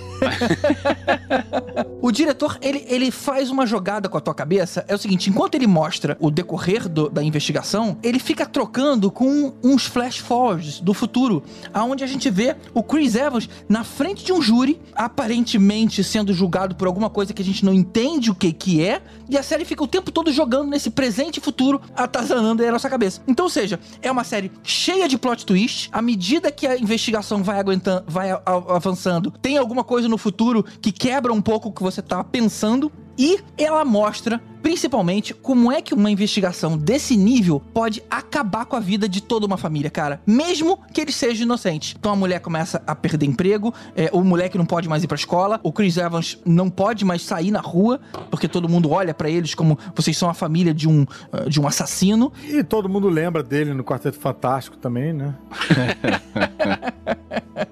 Ou, ou seja, ele tá acostumado com famílias que se rompem, né? É. Briga de família. Briga de família. Então, cara, é, é muito bacana, o roteiro é muito legal. É aquele tipo de série que acaba um episódio e você fala, puta, esse moleque é culpado. Aí no outro você fala assim, não, realmente, ufa, não é. Aí depois você fala, hum, é. E fica jogando um pouco com você. Quem é que viu? Não vi, Eu não vi. Pô, fiquei com muita Não vontade vi. de ver, cara, porque eu tava dando uma conferida aqui e vi que é uma dessas séries que é escrita e dirigida por um cara só. Então é aquele trabalho autoralzão, assim. Olha aí. Fico curioso Maneiro, quando é Isso é, assim. isso é raro, né? Não... É raro. True Detective raro. teve um pouco isso. É um cara só escrevendo a primeira temporada. Isso é bem difícil. A Maldição da Residência Rio também. E o cara dirigiu todos os episódios. E GG, o Chris Evans tá bem na série? Ou ele tá. Tá bem, É. tá bem, não lembra o, o- o Capitão América. O J.K. Simmons nem É, tem mas que ele falar. também de Capitão América não lembra o Capitão América, né? Ele, ele de barba ajudou um pouco também a, a, a gente não ver o mesmo personagem ali, né? Mas sim, ele, ok, ele não é um cara super talentoso, mas tem o J.K. mas não Simmons, cara. compromete, né? Pô, J.K. Simon, nossa É, senhora. ele é muito bom, cara. É, é. J.K. Simons. A Michelle Dockery, que eu olhei pra cara e falei, caramba, de onde eu conheço essa moça? Não vou lembrar agora de onde é. Eu lembro Mas- dela naquele filme novo do Guy Ritchie, Magnatas do Crime. Ah, de repente é dali que eu, que eu, que eu vi. Mas anyway, o meu comentário é o seguinte: ela, pra mim, é a, que, é a que tá melhor ali, cara. Porque a gente vê a cara dela sofrendo com a investigação e com a dúvida sobre o filho. Imagina uma mãe que quer proteger o filho a qualquer momento, mas começa a se sentir culpada porque ela não tem certeza Começa a absoluta. Desconfiar do próprio filho deve ser uma culpa Pois surreal. é, né? e ela sofre com isso. Ela fala que não, eu, eu tô defendendo meu filho e eu vou defender até as últimas. Mas, cara, esse cara, esse moleque parece culpado às vezes. Aí tem hora que meio que se desfaz a, a dúvida, ela fica aliviada. Aí tem hora que ela, aí isso volta de novo e ela sofre o tempo inteiro. E aí, no fim das contas, vale pelo questionamento que todos nós fazemos, que é até onde você iria pra proteger quem você ama. É, acho que essa é a grande, é a grande frase da história. Ela sabia ou imaginava que o filho tinha culpa e o marido, pro marido o tempo todo ele era inocente, mas ela ficava meio que dançando conforme ela, ela se deixava ser convencida. Ela meio que mudava de lado, né? Tipo, de É, e sofria por isso, né? Claro. Então, cara, muito, muito, muito foda. Oito episódios também, Apple TV. É tipo aquela cena do Anjo Você- Mal, que a mãe fica com Nossa, o, o, cena o, demais. Macaulay Culkin pendurado numa mão e o é Elijah uma Wood na louca, outra, é. e ela tem que decidir se salva o filho. Nossa, se esse salva- final é, incrível, tenso. cara. Penso, Você, penso. GG, você viu o Downtown Abbey? Não, não vi. Que essa, ela tava no Downtown Abbey também. É. Essa é aquela série que é Dalton- sobre quem roubou uma colher. Meu Deus, não sei, não sei. É, é- Não, é- Dalton Abbey é uma série que só passa na HBO agora. Essa aí é exclusiva.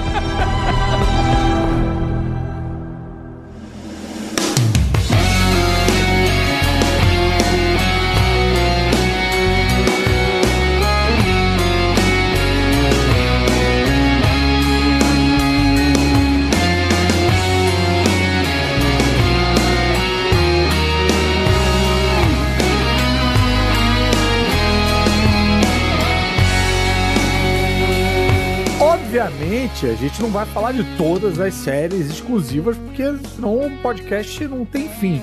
A gente tá falando aqui de E, uma das e nossas quem edita preferidas. agradece por não fazer isso, né? A gente tá falando aqui uma das, das nossas séries preferidas, mas a gente quer saber de você também, caro ouvinte. Se você assistiu alguma dessas, qual dessas você ficou curioso para assistir e qual é a sua série preferida dessas exclusivas aí de serviço de streaming que só tem num determinado streaming. Porque eu acho bacana isso que a gente às vezes fica meio perdido com essa quantidade de streamings e tal. E às vezes a pessoa tem um streaming, mas não sabe o que é exclusivo dele ali, né? Pra ele poder tirar essa ondinha, sabe? É, meu streaming é bom porque tem Smallville, que é uma das séries que só tem no Globoplay. E até É. pra saber o que assinar, né, cara? Olha só, É, porque tem tantos verdade, que ó, ninguém assina tudo, né? Você vai meio que fazendo um rodízio. Pô, e mês que vem eu assino o quê? A gente fala, pô, tem isso, isso e isso. Ah, legal. Então o mês que vem vai ser o dia de eu ver essas séries. o, o- o período, né? A gente podia até fazer alguma das que tem em vários streaming, porque aí o cara tá vendo, sei lá, The Office, que tem no Amazon Prime, no mês que vem ele vai ver Globoplay, ele pode continuar o The Office no Globoplay, e aí ele vai ver depois uma outra exclusiva ali e tal. É, eu tô falando muito do Globoplay, não é porque são meus chefes, não, assistam cada um no seu quadrado, que é uma série Tá incrível. suspeito, que tá suspeito. no, no Globoplay, exclusiva do Globoplay também, é, cada um no seu quadrado, procure. Mas, enfim, eu acho que a gente fica meio perdido realmente, né? Eu acho bacana isso de saber o que só tem num lugar, o que só tem no outro e tal. E aí, quanto mais figurinha a gente trocar, melhor mapeado fica esse, esse universo do streaming. Então, senta o dedo nessa área de comentários aí, galera. Senta o dedo nessa porra. É, aí eu já não sei se é bem a expressão. Mas faz o que você quiser com o seu dedo, se quiser sentar.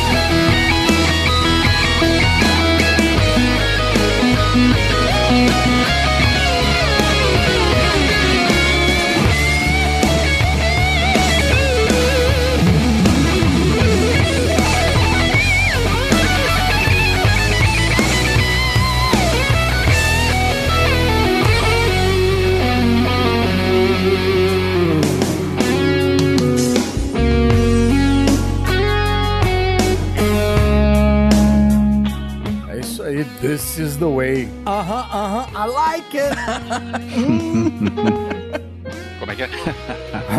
Ah, não, Léo, já passou.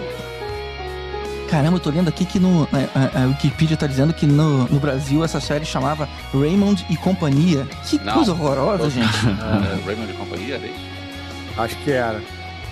Em Portugal todos gostam do Raymond e no Brasil Raymond e Companhia. Que coisa horrorosa.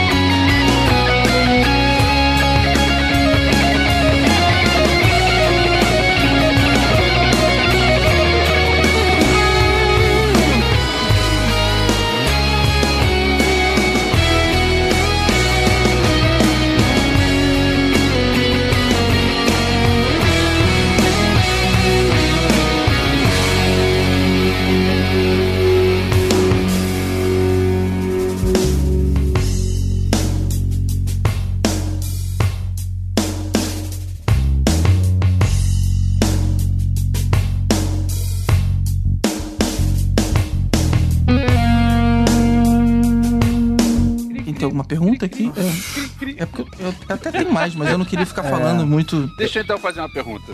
Diga lá. É, isso é uma pergunta que eu vou fazer que a gente não sabe exatamente a resposta porque a gente não viveu essa época. Mas é, eu sei que. é, quer dizer, Cara, a que Terra não é plana, cara. Não insiste nisso.